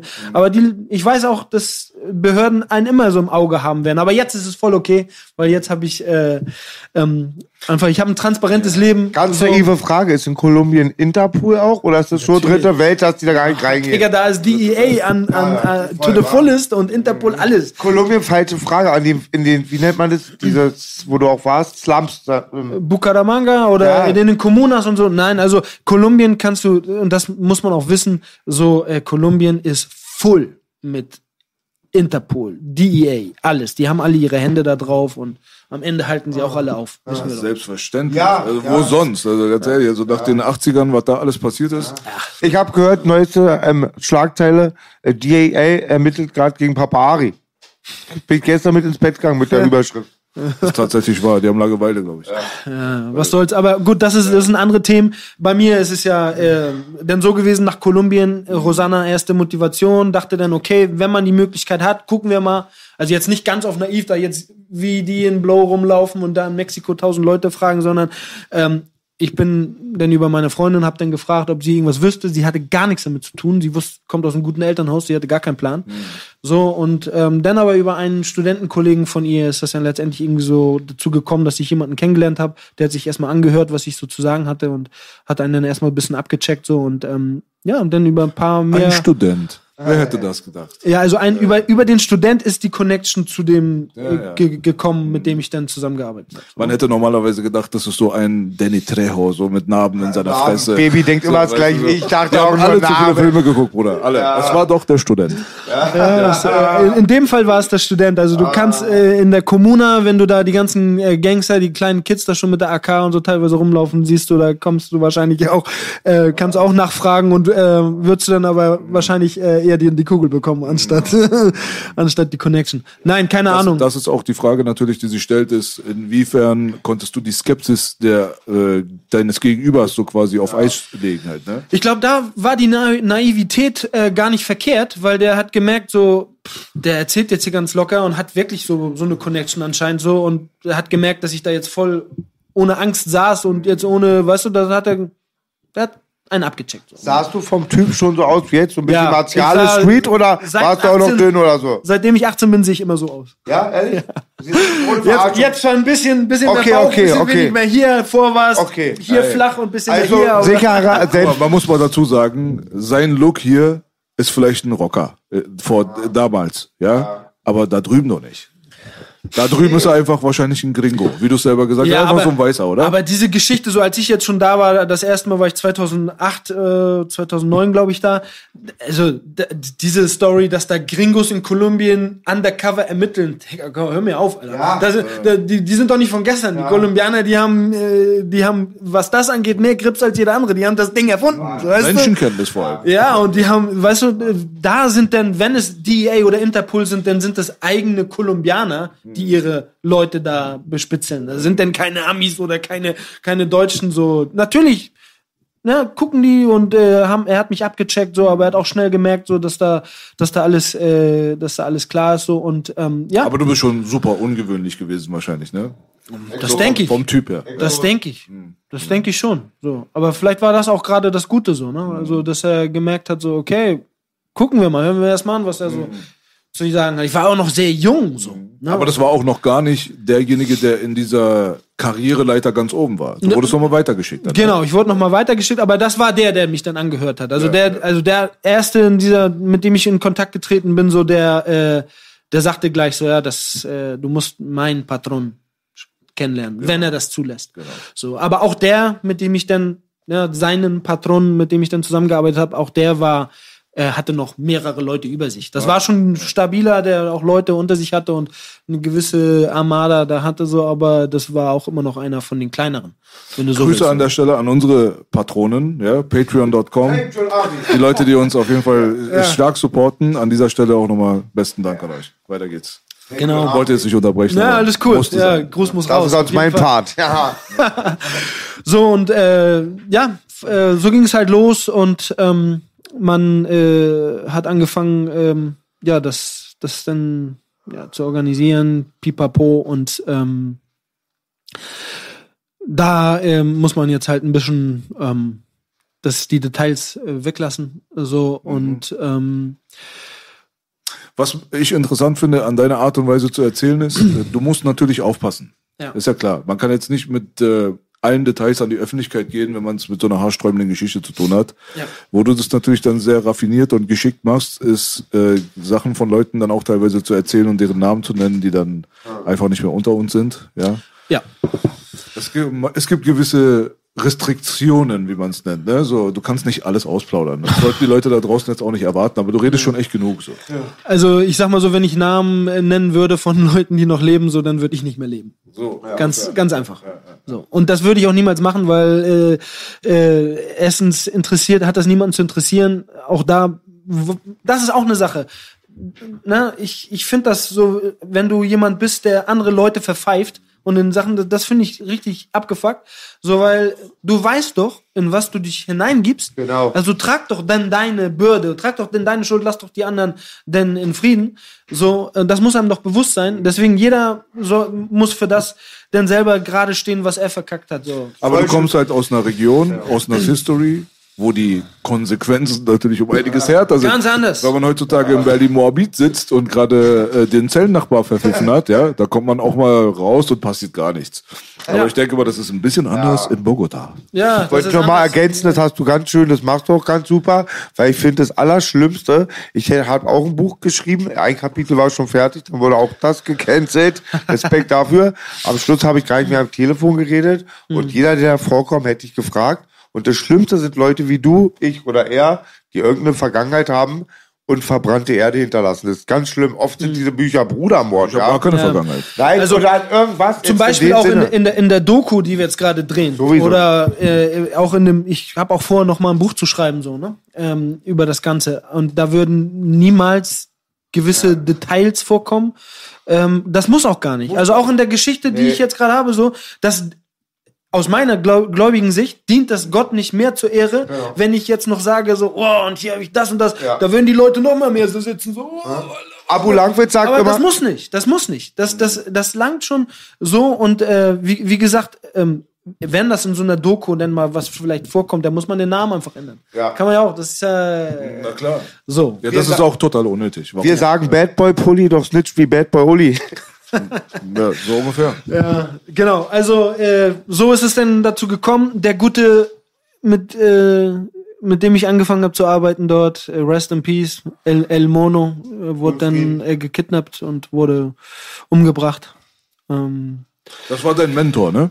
Ja, also das war zumindest der, der für mich so wie so eine, wie als Vaterperson, äh, Vater, so, das so, man kann man nicht immer so sagen, aber es war, das war derjenige, der mich so ein bisschen auf mich aufgepasst hat. Der so, ne, so seine Hand über mich hatte und äh, mich auch gern hatte, das hat man gemerkt, also in, in kriminellen Kreisen am Ende, du kannst einen gern haben, aber du kannst trotzdem von demjenigen erschossen werden. So, weißt du, das muss einem auch klar sein. Am Ende zählt für die Leute nur das Geld so. Aber ähm, man hat schon gemerkt, so dass er so gewisse äh, gewissen Schutz auch über mich ausgelegt hat. Ich, das, zum Beispiel eine Aktion ähm, mit Rosanna ging das vorbei. Ähm, auch äh, wir waren übelst verliebt ineinander. Ne? So hier der der der der John Smith und die Pocahontas. so. Wetter und so. Jetzt hab ich, ja. Nee, nee, das war, das war wirklich, äh, das war schon was Deepes so, ne, was wir hatten. Ähm, und Und sie ich war, weiß, du willst es nicht verherrlichen. sie war schwanger von mir. Und äh, weil sie im vierten Semester Jura studiert hat, so und eine, aus einer sehr, ähm, ich sag mal, guten Familie kommt. Äh, alle, sie hat vier größere Brüder, alle sind äh, Mediziner. Ähm, äh, hat sie Angst gehabt, da zu Hause richtig Stress zu bekommen, weil sie wusste halt, ja, mein Freund ist ein Bandit. So, wie lange lebt er noch? Wie, sie wusste, dass ich viele andere Frauen da hatte, so. Ähm, und hat abgetrieben im zweiten Monat. Und äh, das war wirklich eine Sache, wo ich gemerkt habe, so, das hat unsere Beziehung von einem Moment auf den anderen kaputt gemacht. Ich konnte sie nicht mal mehr richtig in den Arm nehmen, küssen. Ich bin weg, so, das ist zu Ende gegangen. Ähm, die Beziehung ist dadurch kaputt gegangen. Und ähm, ja, auch da weiß ich einfach durch meinen Glauben jetzt, dass ich ein Kind im Himmel habe, was ich kennenlernen werde. Ähm, und ähm, wo es mir unglaublich leid tut, dass ich ihm es nicht äh, ge gewährt habe, dieses Leben zu leben. Ähm, äh, Gott hat es so entschieden, dass, dass, dass wir so entschieden haben, es abzutreiben. Und ähm, es tut mir unendlich leid. Und deswegen, man sieht die Gebote Gottes und bei dem Gebot, du sollst nicht töten, so, da ist so ein Stich in meinem Herzen, so, weil ich habe getötet, und zwar mein eigenes Kind. So, weißt Oder du? du hast Kinder Und, ähm, UNICEF, Kindergarten. Ah, wieso, wieso hast du getötet? Durch deine Handlung ist was passiert, okay, Kausalitätskette, schon bekannt, aber warum hast du aktiv getötet, wenn ein Kind abgetrieben ist? Ich meine, du wolltest die Abtreibung nicht mal. Stimmt, Beat, Ja, du also ich, ja, ich, wo- ich habe gesagt, lass uns das Kind haben, aber ich habe auch keinen Druck ausgeübt oder ich habe auch nichts dafür gemacht. Am Ende habe ich gesagt, es ist deine Entscheidung, du trägst es in deinem Bauch. Und das war der, das, wo ich dem Kind, den, ne, wo sie entschieden hat, es abzutreiben. Hätte ich, hätte ich gesagt so, ähm, nein, wir bekommen das und meinetwegen, wenn studier du weiter, ich, ich passe auf es auf. So, weißt du? Okay. Aber nein, ähm, ich weiß, das ist nicht nur ihre Schuld alleine, sondern meine Schuld, weil klar. Ich, Vielleicht wärst du Arzt gewesen, hättest es ja auch ausgetragen. Ja, meine, guck mal, diese, diese Schuldkette, ja, die kannst du so weit zurückverfolgen, bis du dann irgendwann in, vom Hundertstel ins Tausendstel kommst. Das ist halt immer das Problem mit der Schuld so ein bisschen. Ja, aber man kann ich, die Schuld nicht du? immer von sich weisen so. Ich weiß ganz genau, dass ich diese Schuld so, äh, dass ich das Durch deinen Lifestyle, weil du andere Frauen gehabt hast Auch. und so weiter, Genau. hat es sie dazu gebracht, so zu handeln, wie sie gehandelt hat. ja. und mich Das auch. meine ich damit. Ma- mein Egoismus auch, ne, weil ich gesagt habe so, okay, das ist deine Entscheidung. Wenn wenn ich das wirklich haben wollte, so heute der Nils, der ich jetzt bin, dann würde ich niemals zulassen. Ich würde nicht mal das zulassen von vom Freundeskreis, wenn ich das irgendwie hören würde, wenn irgendwie eine Freundin sagt, äh, irgendeine aus dem Freundeskreis sagen würde, ich will abtreiben, oder sagen, nein, nein, nein, kriegt das Kind, wir nehmen das.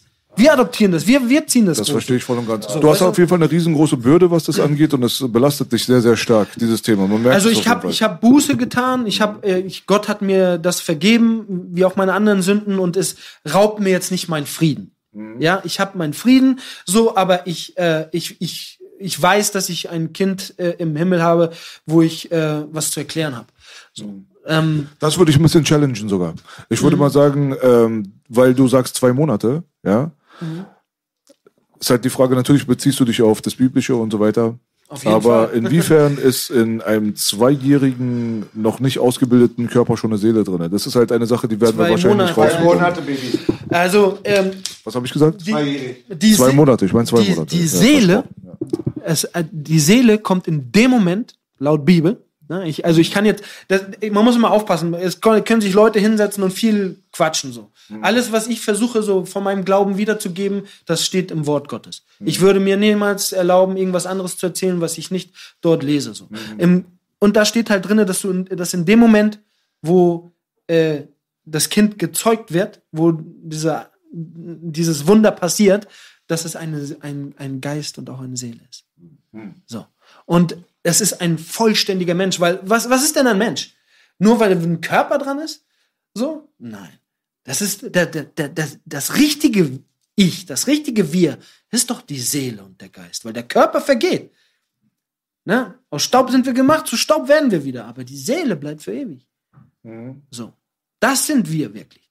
So, das ist das. Verstehe ich voll und ganz. Ist eine Frage der Perspektive. Ich kann mir das Auf nicht vorstellen, ja, ehrlich ja. gesagt. Da kann man sich darüber äh, streiten. Ich glaube, nach dem Verständnis, was ich habe, dass die Seele des Kindes eher zu späteren Stadien äh, die Möglichkeit überhaupt hat, in diesen Körper reinzukommen. Aber das, da würdest du mir aufgrund deiner Quelle widersprechen und das ist auch äh, echt okay. Ich würde mich da jetzt nicht mit streiten. Streiten sowieso So, nicht, man du? kann Ich über kann Dinge diskutieren. Ja. und, Also und ich, Erklär glaube, ich glaube nur, dass er halt, wenn er sagt, dass er irgendwann im Himmel seinem Kind was zu erklären oder sich zu entschuldigen oder keine Ahnung was hat, ich glaube, das ist halt so eine Art von Selbstgeißelung und Selbstbeschuldigung, die da, die, die wirkt in dir was, wo ich glaube, auch wenn es so wäre, dass das Kind eine Seele hätte, ist es irgendwo im Himmel nicht so, dass es deine Entschuldigung benötigt oder nicht- irgendwas. nicht- nicht- Nimmt dir das nicht übel? Du hast gesagt, du siehst dich selber als verziehenen Menschen auch. Ja, voll. ja, so, weißt du, ich glaube, der erste, das erste Wesen, was dir verziehen hätte, wäre in erster Linie der Kind. Mein Partner sehr- sagt immer eine schön. tolle Sache, wenn Ja. wir mal sagen, wir Sehr fürchten schön. nur Gott und er sagt, Gott ist nett, den braucht er nicht fürchten. Hast du mal gesagt, okay, fand ich geil. Vielleicht war es ironisch, aber Ich habe gesagt, Gott liebt mich, warum soll ich ja, Angst vor genau, fand ich voll schön Ja, den Satz das von ist, das ist, ist fast richtig. Äh, also laut Bibel, aber nochmal zu dem anderen. Also da, da, da muss ich dir auch recht geben. So, also ich, ich meinte das auch nicht, dass ich äh, was zu erklären habe, so um mich zu entschuldigen oder so, sondern einfach man, man hat was, man lernt sich vielleicht erstmal kennen. Ja, das ist das erste Mal, dass man sich kenn kennenlernt. Und da glaube ich halt ganz fest dran, und das ist halt auch der biblische Glaube, dass ähm, wir einmal ja nicht nur sogar eine Seele oder ein Geist, der irgendwie so rumschwert sein werden, sondern wir werden einen verherrlichten Körper bekommen. So wie Jesus Christus halt der Auf Aufer den Auferstehungsleib hatte und auch materiell war. Es war eine Materie, die anders ist als wir jetzt, ohne Fleisch und Blut, also ohne, ohne Blut so. Ähm, ähm, aber ein Auferstehungsleib und dass wir da nicht rumfliegen werden wie irgendwelche Geister, sondern dass wir wirklich wieder so äh, einen verherrlichten Körper, also einen verherrlichten Körper haben werden und dass ich mein Kind kennenlernen darf. Ähm, und zu erklären war jetzt vielleicht ähm, falsch ausgedrückt. Also ich habe Ich, ich sehe mich wirklich als vergebenen Menschen und ich trage das auch nicht in so einer Geißlung mit mir mit. Ja, hm. Überhaupt nicht. Weil, weil, w- wenn Gott mir meine Schuld genommen hat und mir vergeben hat, warum soll ich mich immer wieder darunter geißeln lassen? Das versucht der Teufel. Der versucht mir immer wieder einzureden, ja, siehst du nicht und hast Schlau du nicht gesagt. und dies und das. Aber nein, Gott hat mir den Frieden geschenkt mit sich durch das, was Jesus Christus am Kreuz getan hat, nämlich dass er für meine Sünden und für meine Schuld gestorben ist, dass er diese Strafe getragen hat an meiner Stelle dort gestorben ist. Deswegen, äh, das so mit Selbstgeißelung gar nicht so, aber ähm, man lernt es kennen. Man hat bestimmt das eine oder andere zu, äh, zu reden, aber nicht so auf dem, auf dem Motto, dass ich jetzt sage, so, oh, ich muss da jetzt äh, groß um, äh, um Vergebung beten, weil, wie du schon sagst, der, der Kleine oder die Kleine, ähm, äh, die ist schon bei Gott und die wird es mir auf jeden Fall für, als Erste verzeihen, weil die ist jetzt da, wo, wo ich zum Beispiel hin will. Weißt du? Gut, ist- das ist auf jeden Fall eine Sache, die äh, überlassen wir mal dem, was noch passieren wird. Aber äh, ich habe gemerkt auf jeden Fall, dass es natürlich eine große Emotionalität mit sich bringt. Das würde es bei allen von uns tun. Deswegen habe ich Ja. das nochmal ganz kurz einfach nochmal so ein bisschen verdeutlichen wollen, was ich damit meinte. Ja. Ich denke, du bist auf einem guten Weg, du wirst das Ding schon machen. Mhm. Ähm, lass uns ähm, dann dort bleiben, dass deine Freundin halt dieses Kind abgetrieben hat und dadurch halt die äh, Beziehung zerstört hat in deinen Augen, so mehr oder weniger. Und du bist jetzt dort in diesem Kolumbien, hast diese ganzen Drogenkartell-Connections und so weiter. Ja, ja, wir waren ja da. Hm. Du sitzt dann jetzt quasi so in diesem Haifischbecken und äh, was ist dann der nächste Schritt gewesen? War das mit der Diskothek, diese Geschichte? Ja, also das, das war halt der Punkt, wo ich sagte, äh, dieser Schutz, den, den ich so gespürt habe, den Mono mir gegeben hat, ja, äh, wo, wo ich das so krass gemerkt habe, war, als ich dann mit Rosanna vorbei, wo geht äh, der der alte Dirty, wie mein alter Rappername war und Dirty? auch, auch Straßenname. Ah. Nachher haben sie mich nur noch Dirty Sanchez genannt. Ah, dirty, dirty. Nein, aber so war so eigentlich Dirty Niles fing der Name an so, ne, aber dann als ich dann immer in, in Kolumbien war, haben meine besten Freunde mich nur noch Sanchez, was ist los Sanchez, Digga? So, naja, auf jeden Fall ähm, ich mir wurde gesagt, die schönsten Frauen in Kolumbien, und Kolumbien hat wunderschöne Frauen, die schönsten Frauen aber in Kolumbien sind in Medellin. Ich habe meinen Sexrekord. Also, wo musste Dirty hin? Nach Medellin. Mit Rosana vorbei, aus Bucaramanga, nach Medellin. So, Medellin, ich sag's euch, mein Bro kann das bestätigen, schönste Stadt der Welt. Ja, es ist ein Traum. Die Stadt, wie grün, so sauber, die Menschen so freundlich, die Frauen so hübsch, das Essen so gut. So, was willst du mehr so? Es könnte so schön sein. Es Wäre könnte nicht die so- Schattenseite. Ja, es könnte so schön sein. Aber ich habe mich in diese Stadt verliebt. Lauf dann durch äh, den Parque Geras, durch die Zona Rosa, also durch die Partymeile. Und zwischen all den Clubs und all den Restaurants und all den Bars ist dann so ein so ein weißes großes Haus mit einem niceen Balkon. Da steht dann drauf para arrendar, also zum, zum, zum Vermieten. Und ich rufe an und sage, hey, würde ich mal gerne mal sprechen, wie es aussieht so, ne? Klar, gerade ein dickes Ding gemacht, Geld auf Tasch, jede Menge. Ähm, wir wollen ja weitermachen mit dem, was wir gemacht haben, also muss ich irgendwo anfangen und gucken, wo weiter, wo wasche ich mein Geld? So ganz plump, ne? Eine Disco. So, Wie mach einen dick, Club auf. wie dick war damals dein Status? Mein Status. Also über welchen Finanzbetrag reden wir hier? Boah, das ist auch, also wenn wir, wenn ich ähm, genauso nicht über ähm, Kilozahlen reden kann, kann ich genauso wenig über Finanzsachen reden, weil dann fängen die Leute an, ihren Rechner auszupacken und dann können Mehr sie. als Hartz IV, mehr als Hartz IV? Also äh, es, es war noch, äh, es ist schon äh, im sechsstelligen Bereich gewesen, aber also auch mal mit einem Schlag so, aber ähm, äh, es war nicht, es ist nicht viel passiert. So. Im, im, also von das, was man geplant hatte, ist am Ende eigentlich kaum was passiert. Ich weiß ja schon so ein bisschen, wie die Story weitergeht, deswegen Ja. habe ich gefragt, weil du Ja. endest in der Scheiße. Auf jeden Fall. So, mit gar nichts in der Tasche. Ja. Deswegen von wo bis wo singt man quasi. Ne? Also vollkommen. Ne, auf jeden Fall, ne, Diskothek äh, auf, wollte ich dann aufmachen, hab dann da die ersten Gespräche geführt. Und dann sagte ich dann halt Mono, ne? Rief ihn an und sagte, hey, ich bin hier in Medellin. Aha. Und ja, ich glaube, ich will auch hier bleiben. Und dann sagt er, ja, wir müssen reden. Und dann äh, musste ich zu ihm fahren und äh, dann sagt er mir, äh, wie bekloppt ich doch bin. Er schrie mich auch wirklich an. Er sagt, du kannst überall in Kolumbien leben, nur nicht in Medellin. In Medellin sind unsere Feinde und da haben die 100.000 auf meinen Kopf. Da kann ich dir keinen Schutz geben. Ich kann dir überall Schutz geben, nur nicht in Medellin. Mhm. Gesagt, hey, ich will da nur leben. Ich will da mit niemandem über Geschäfte sprechen. Ich will da nur leben, so. War nicht mit einverstanden, aber er hat es so zugelassen. So. Habe ich so gemerkt, so, ich habe da noch ein Stein im Brett bei dem gehabt. So. Das ist aber sehr interessant. Also du gehst nach Medellin quasi in Rente. Du bist Nee. nicht dort, um jetzt nochmal der größte Drogenboss zu Nee, werden. ich, also ich meine Geschäfte habe ich außerhalb, also mit Leuten nicht von Medellin gemacht. Ah, okay. So, aber ich, da wollte ich halt nur leben. So. Meine- Meine Geschäfte sollten weiterlaufen.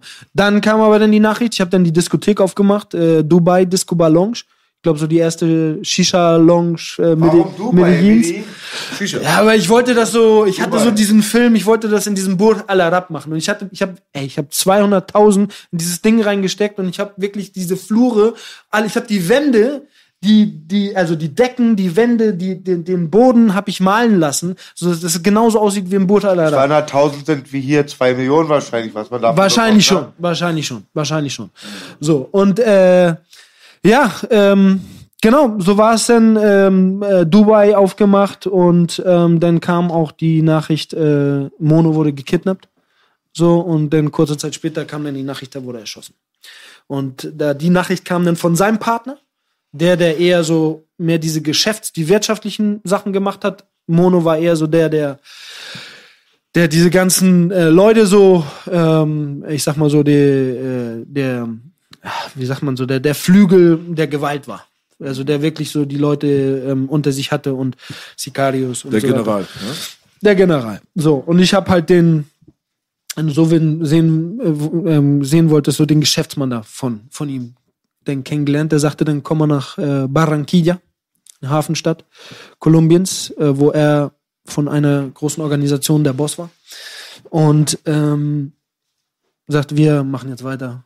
Hat mir dann mit Tränen in den Augen erzählt, dass sie Mono erschossen haben. Und ähm, mach dir keine Sorgen, wir machen weiter. Aber mit dem lief dann auch wirklich gar nichts mehr. Aber man hat viel probiert, aber nichts ist irgendwie so, nichts hat geklappt. Der war auch, hatte auch nicht so diese, ich hatte nicht die Beziehung zu dem, El Propio, auch er, Rest in Peace, ich kann seinen Namen nennen, so, er wurde auch später erschossen, das, da kommen wir dann noch zu. Ähm, zu dem hatte ich nicht so diese Beziehung, wie ich sie zu Mono hatte. Dem war ich auch, also man hat gemerkt, dem war ich auch egaler. So. Der hat sein Geld, der hat seinen Hack in Mengen gemacht, so, und für den war ich noch einen Kontakt mehr, so. Ähm, genau. Bin aber trotzdem so alle zwei Wochen zu dem, hab mit dem äh, immer in Barranquilla Gespräche geführt und ähm, ja, dann ging das so weiter. Jetzt sind wir äh, 2010. Dubai, Disco Bar Lounge, in die Grütze.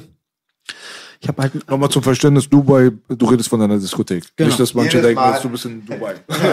das äh, eben würde keinen genau. Sinn jetzt gerade machen. Nein, Dubai Disco Bar Lounge, sagte Und ich das ja ist was auch. Einzigartiges dort drüben, auch mit diesem Shisha-Konzept. Kannten die Leute Shishas? Nee, also so? Kennen die das? es, es, es gab sogar einen Iraner, der, äh, an der, äh, der eine, ein Nargila-Shop hatte und die verkauft hat.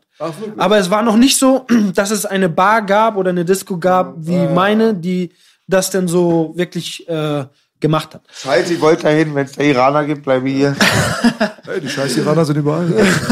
Ja, also du wär, in Kolumbien, gerade in der Küste, sind ganz, ganz viele Iraner und Araber. Also da auch das Essen an der Küste ist sehr geprägt davon. Wie Matching. Ja, ja. Also auf jeden Fall äh, oft nach Barranquilla. Genau, das hatten wir abgeschlossen. 2010 Dubai, meine Diskothek in die Grütze gegangen. Ich habe halt nicht damit gerechnet, dass das Nachtleben äh, dort ganz anders funktioniert als hier in Deutschland einfach. Da sind halt noch ein paar viel, viel mächtigere und größere Fische. Ich war ja so ein kleiner, kleiner Neonfisch da in, in, dem, in dem großen Teich. So. Muss, war, ist ja so, muss man so sagen. So. Die Leute sollen jetzt nichts Falsches denken, so Pablo Escobar-mäßig. Nein, überhaupt gar nicht. Ich war ein ganz, ganz kleiner Fisch. So. Ähm, also da waren halt große Fische, die halt auch dieselben Sachen machen, nämlich Diskothek, so ein Bars auf und ihre, ihr Geld da drinnen waschen und die lassen die ein Jahr auf und dann machen die das Ding zu. So, das heißt, diese Party-Leute sind äh, darauf eingestellt gewesen, dass eine Diskothek neu rauskommt, da gehen die dann drei, vier Monate hin, ähm, ist High Life dort, ist angesagt und dann macht die nächste auf und dann gehen sie alle da.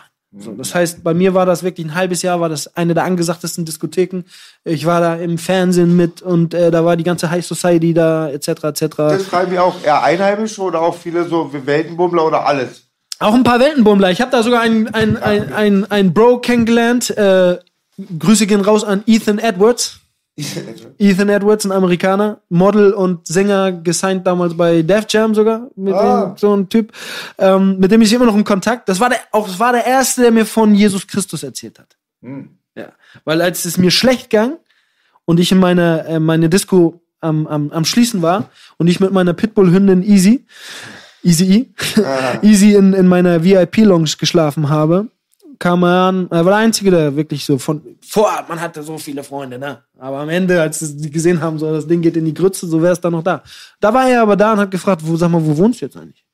Ich, Ja, ich bin hier in der VIP. Er sagt, Digga, komm bei mir ins Apartment, ich habe noch ein Zimmer frei. Hier ist der Kühlschrank, hier ist Geld für den Bus, so. Ich hatte kein Geld mehr. Es war sogar so, ich war so pleite, also von dem ganzen Geld, was ich hatte, alles verloren.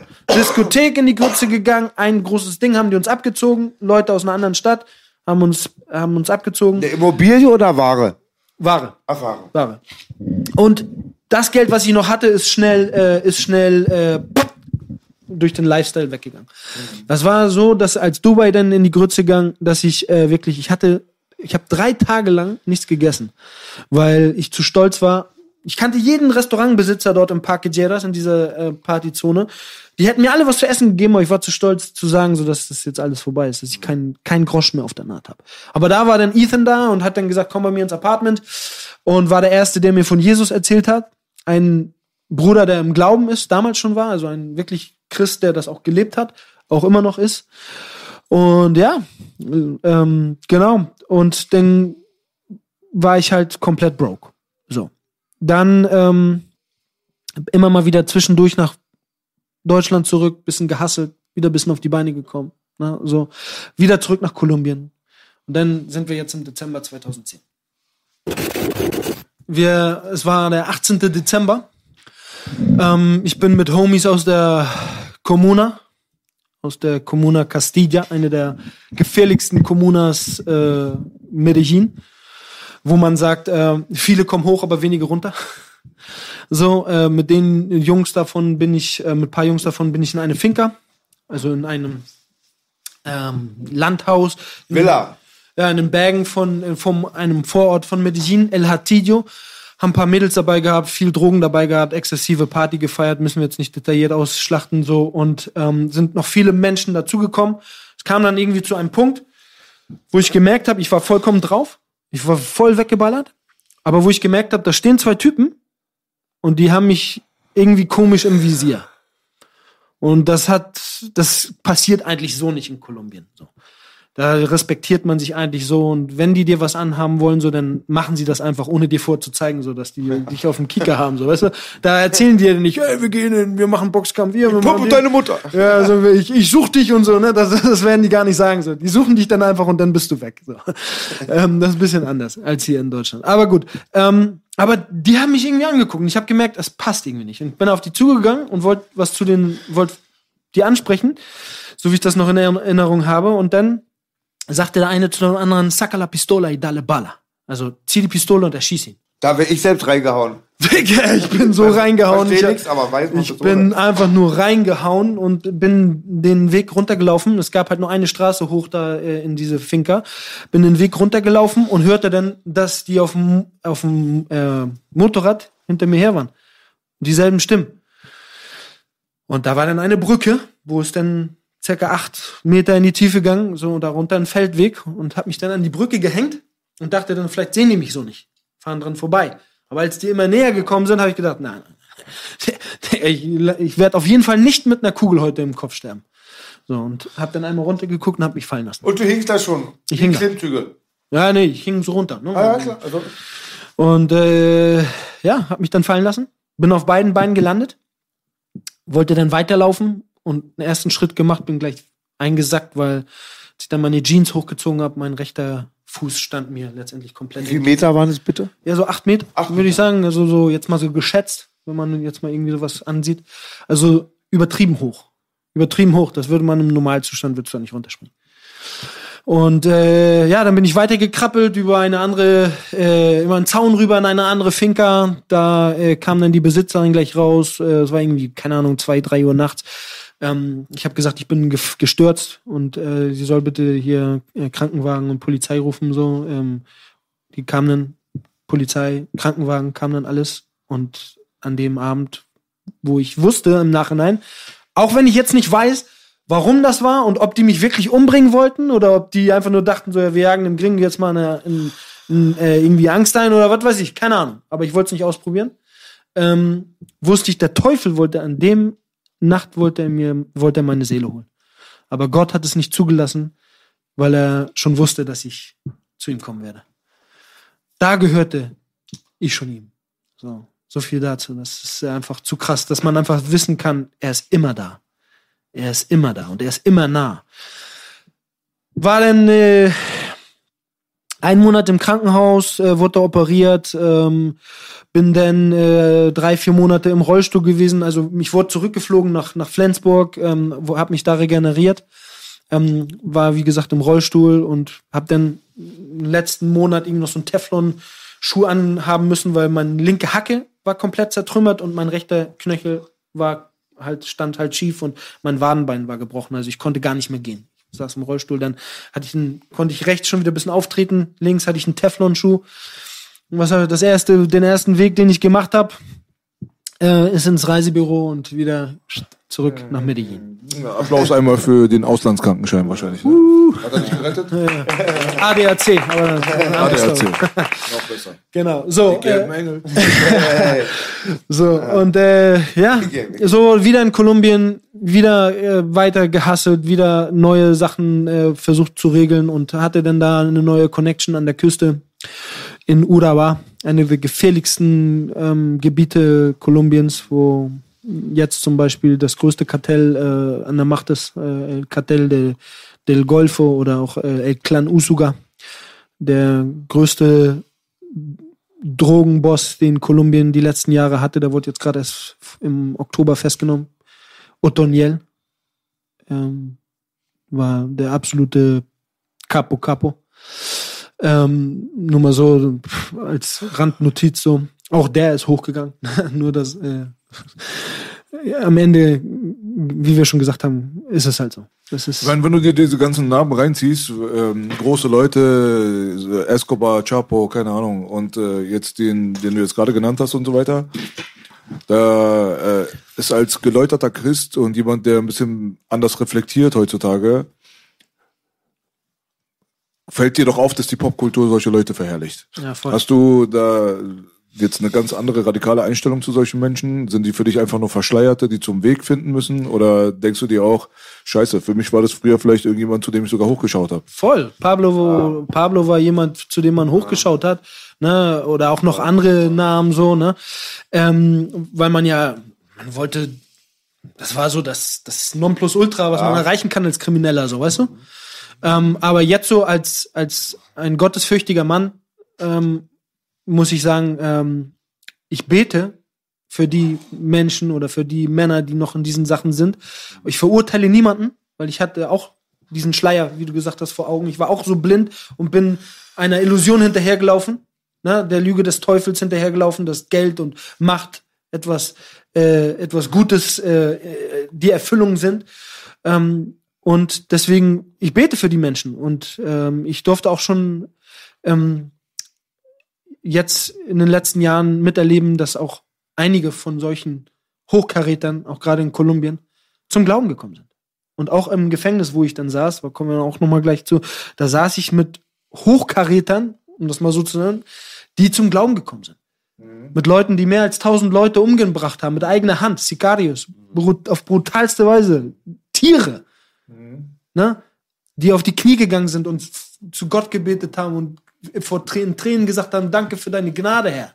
So, weil die die Gnade erkannt haben. Gott, das muss man wissen, Gott vergibt alle Sünden. Gottes Gnade ist größer als jede Sünde. Also jeder Mensch, der kann noch so schlimm sein, kann Vergebung seine Sünden in Jesus Christus haben. Was ist jetzt mit demjenigen, der jetzt äh, der Nachfahre ist von einem von diesen tausend abgeschlachteten Leuten, der sitzt da jetzt neben dir und kann dich gar nicht ernst nehmen? Ja, das ist, äh, da kommen wir zu einem sehr, sehr ähm, heftigen Thema. Ganz interessant von Belasch. Weil ich Wa ja, was aber in Kolumbien genau andersrum angetrieben wird, nämlich dass es Dörfer der Vergebung und der Verzeihung gibt. Und das kann ich aus erster Linie sprechen, weil äh, meine Frau ist Opfer dieser Gewalt, weil ihre Eltern, als sie vier, fünf Monate alt war, wurden ihre Eltern erschossen, ihr Opa erschossen und ihr Onkel erschossen in einem Massaker von Paracos, von, von Paramilitär. So. Und ich weiß, wie die Familie darunter leidet, aber dass Vergebung und Verzeihung der Schlüssel dafür ist. Ist Vergebung und Verzeihung in dem Augenblick nicht wichtiger für dich selbst? Da geht's doch gar nicht mehr um die anderen. Das Genau. ist doch das, glaube ich, was die meisten Leute, glaube ich, nicht ver verstehen. Es geht Genau. ja nicht darum, die äh, bösen Taten der anderen dadurch dann zu relativieren, rechtfertigen oder sie auch nachvollziehen zu können, geschweige denn sie zu beklatschen, sondern da geht es einfach um den inneren Frieden, wenn man mit Hass und Groll und so weiter durch die Welt läuft, weil einem Schlimmes angetan wurde. Na klar, verliert man selbst seine Lebensenergie. Ne? Es, ist, es geht genau darum. Es ist in erster Linie ist es der Frieden, der in dir kommt, wenn du wirklich verziehen hast. Das darf nicht so ein heuchlerisches Verzeihen sein, also wirklich vom Herzen verzeihen. Das, du musst, das bedeutet nicht, dass du es vergessen hast. Das bedeutet auch nicht, dass du jetzt mit diesen Menschen äh, jeden Tag Kaffee trinken gehen musst. Aber es bedeutet, dass du ihm vom Herzen verzeihst und dass dir das einen Frieden schenkt. Ja. Auf der anderen Seite ähm, um Vergebung bitten, äh, bitten dann äh, Täter, die Opfer auch um Vergebung. Das macht natürlich auch was in denen. So. Und das durfte ich halt erleben, weil in Kolumbien ist da halt ganz viel Leid mit Guerilla, mit pa Paramilitär. Da sind so, so viel Leid, so viel Familien. In jeder Familie hast du jemanden, der erschossen, erstochen, äh, sonst was. Jetzt vor anderthalb Jahren wurde mein Schwager erschossen. Und das sind auch zum Teil Leute, die überhaupt nichts, das passiert ja auch mal, aber die haben nichts mit Milieu, nichts mit Kriminalität zu tun. Das muss man Genau. dazu auch sagen. Da sind auch die Leute betroffen, die überhaupt nichts damit zu tun haben. Da fliehen ja welche von der Kriminalität. Ja, es, es gibt in, Binnenflüchtlinge. Und da ist Kolumbien das Land mit der größten Zahl an Binnenflüchtlingen. Dass die aus bestimmten Regionen von den Kartellen oder von den Paramilitärs oder Guerillas vertrieben werden. Ihren, äh, ihre Häuser werden weggenommen, die Männer vielleicht sogar erschossen, so wie das da in diesem Massaker äh, von der Familie meiner Frau passiert ist. Ja? Und äh, die flüchten dann in die Großstädte und siedeln sich dann in den Kommunas an. Das ist großes Leid. Also, äh, das, das, das muss. Spirale ist das. Ja, Gerade der Gewalt. voll, voll. diese Spirale, die ist so alt. Die ist so alt. Das ist so, als wenn du ein Tropfen Blut irgendwo in ein, eine Badewanne reinballerst. Es wird nie wieder durchsichtig. Ja. Nie wieder. Und das ist halt so das Ding, so was die Leute, glaube ich, so verstehen müssen, dass äh, Verlierer alle sind im Endeffekt von so einer Nummer. Das ist immer, da muss man auch immer sehr skeptisch sein, weil die meisten predigen Wasser und trinken Wein. An den In meiner Fr- Welt. An den Früchten wirst du sie erkennen, sagt Jesus. Ja. Das ist wirklich das. Und darin kannst du sehen, ne? Ist, wa- wandelt der wirklich da drin oder ist das einfach nur so eine Heuchelei? Aber um das nochmal jetzt wirklich auch zu Ende zu bringen, weil das ist, wie gesagt, ein sehr, sehr ernstes und ein, das kann nicht, das ist ein Thema, das kann man jetzt nicht so in fünf Minuten. Ähm, Verzeihung ist bei all diesen Dingen der Schlüssel zum Frieden. Weil es es geht eine unendliche Gewaltspirale, die du in Kolumbien sehen kannst, die du auch in anderen Ländern sehen kannst. Und ähm, ich meine, das ist, das ist äh, die Geschichte der Menschheit. Ne? Krieg. Ist so. Aber äh, genau, dann war es halt so, ich bin wieder auf die Beine gekommen, wieder zurück, Im wahrsten Sinne auf die Beine gekommen. wieder zurück nach Kolumbien, wieder Sachen aufgebaut, wie, oder aber dies, das. Hat aber kein, nicht genug Geld, um eine neue Sache anzukurbeln, die ich dort äh, äh, eingeleitet habe. Und so kam El Propio ins Spiel, er wollte investieren in die Geschichte. Kam dann nach Medellin ähm, und sagte dann, wir treffen uns in Hooters, in so einem Restaurant, wo Tittenbar. leicht- Tittenbar, leicht gekleidete Mädels rumlaufen. Und äh, sagte dann, El ähm, Propio ist jetzt der Nachfolger von deinem eigentlichen Mentor, das war Mono. ne? Genau, genau. Okay. So. Und äh, dann äh, sagt er, wir treffen uns da in Hudas und da kommen auch noch andere Leute aus Medellin, andere Männer, die wollen dich auch noch mal kennenlernen. Da können wir vielleicht auch noch irgendwie über, über Geschäfte reden. Und an dem Tag, es war ein Samstag, ich habe einen Blunt geraucht. Irgendwann nachmittags, bin eingepennt und um 7 Uhr sollte ich mich mit ihm treffen und um 8 Uhr wache ich auf. Ich habe verschlafen. Und das ist natürlich bei so einem Sachen, du, kannst bei diesen nicht so, ich zu spät dies, das, sorry, so. Es zieht bei dir nicht. Die Paranoia, die Filme, die die schieben, so, das ist, das ist schon nicht witzig, ne? Ich fahre dann zu Hut, äh, schreib ihm über den Blackberry Messenger, äh, Nachrichten kommen nicht rein. Ich rufe ihn an, Handy aus. Dann, zu der Zeit war es halt noch, alle Smartphones hatten äh, eine, eine Batterie. Da hat man immer die Batterie rausgenommen, ne, weil man dann gesagt hat, okay, so jetzt kann keiner mithören, so. Ne, oder auch Orten und so. Ähm, genau, fahr dahin, war auch keiner mehr da. Ich habe mir auch keine Sorgen gemacht, weil ich dachte, okay, die sind jetzt, haben gesprochen, sind in den nächsten Puff gefahren oder so, äh, machen da jetzt Party. Nächsten Morgen um acht werde ich geweckt von einer Nummer, die ich nicht kenne. War seine Frau von El Propio, die am Telefon geweint hat und mir erzählt hat, dass sie ihn gekidnappt haben. Dort, wo ich eigentlich hätte dabei sein Ruhe sollen. und Frieden. Ja, da wurde er bisher nur gekidnappt, noch nicht umgebracht. Also niemand wusste, wo er, wo er da war und so weiter und so fort. Aber ja, Ruhe und Frieden auf jeden Fall ein bisschen später. Ähm, das heißt, ich musste wieder zu den Männern an der Küste gehen und sagen, so mein Investor wurde gekidnappt, aber wir ziehen das durch, weil zu denen kannst du auch nicht sagen, so ja, sorry, zieh mal durch, da steht die Ware schon, äh, lass mal sein, so. Nein. Ich habe mein, meine Hand da, mein Wort dafür gegeben, das musst du durchziehen, sonst, sonst äh, bezahlst du mit dem Leben. Ich habe gesagt, ich gib mir zwei Wochen, ich treibe das Geld auf. So, und, ähm, ja, habe mich dann in einer Lage wieder gefunden, wo ich nicht dieses Geld hatte und wo ich dann gesagt habe, okay, jetzt ganz egal, ich schmeiß mich jetzt selber ins kalte Wasser. Ich kannte einen Chemiker, der hat mir beigebracht, ähm, von äh, Base zu Kokain zu kochen. Also das Vorprodukt von Kokain, Base letztendlich zu Kokain zu machen. Ähm, zu puren Kokain. Da sind die Reichen alle da süchtig, ne? Die machen nur das Ja, Bade, eher hier ne? in Deutschland, da, da, da in, Kolumbien, äh, die fassen das eigentlich äh, un, ungern an. Das ist, das ist für die Gringos, sagen die. Ich habe das über diese Frau gehört, über diese Grisella nämlich. Deswegen dachte ich das. Ja, also in, in, sie meinte dann wahrscheinlich in der USA.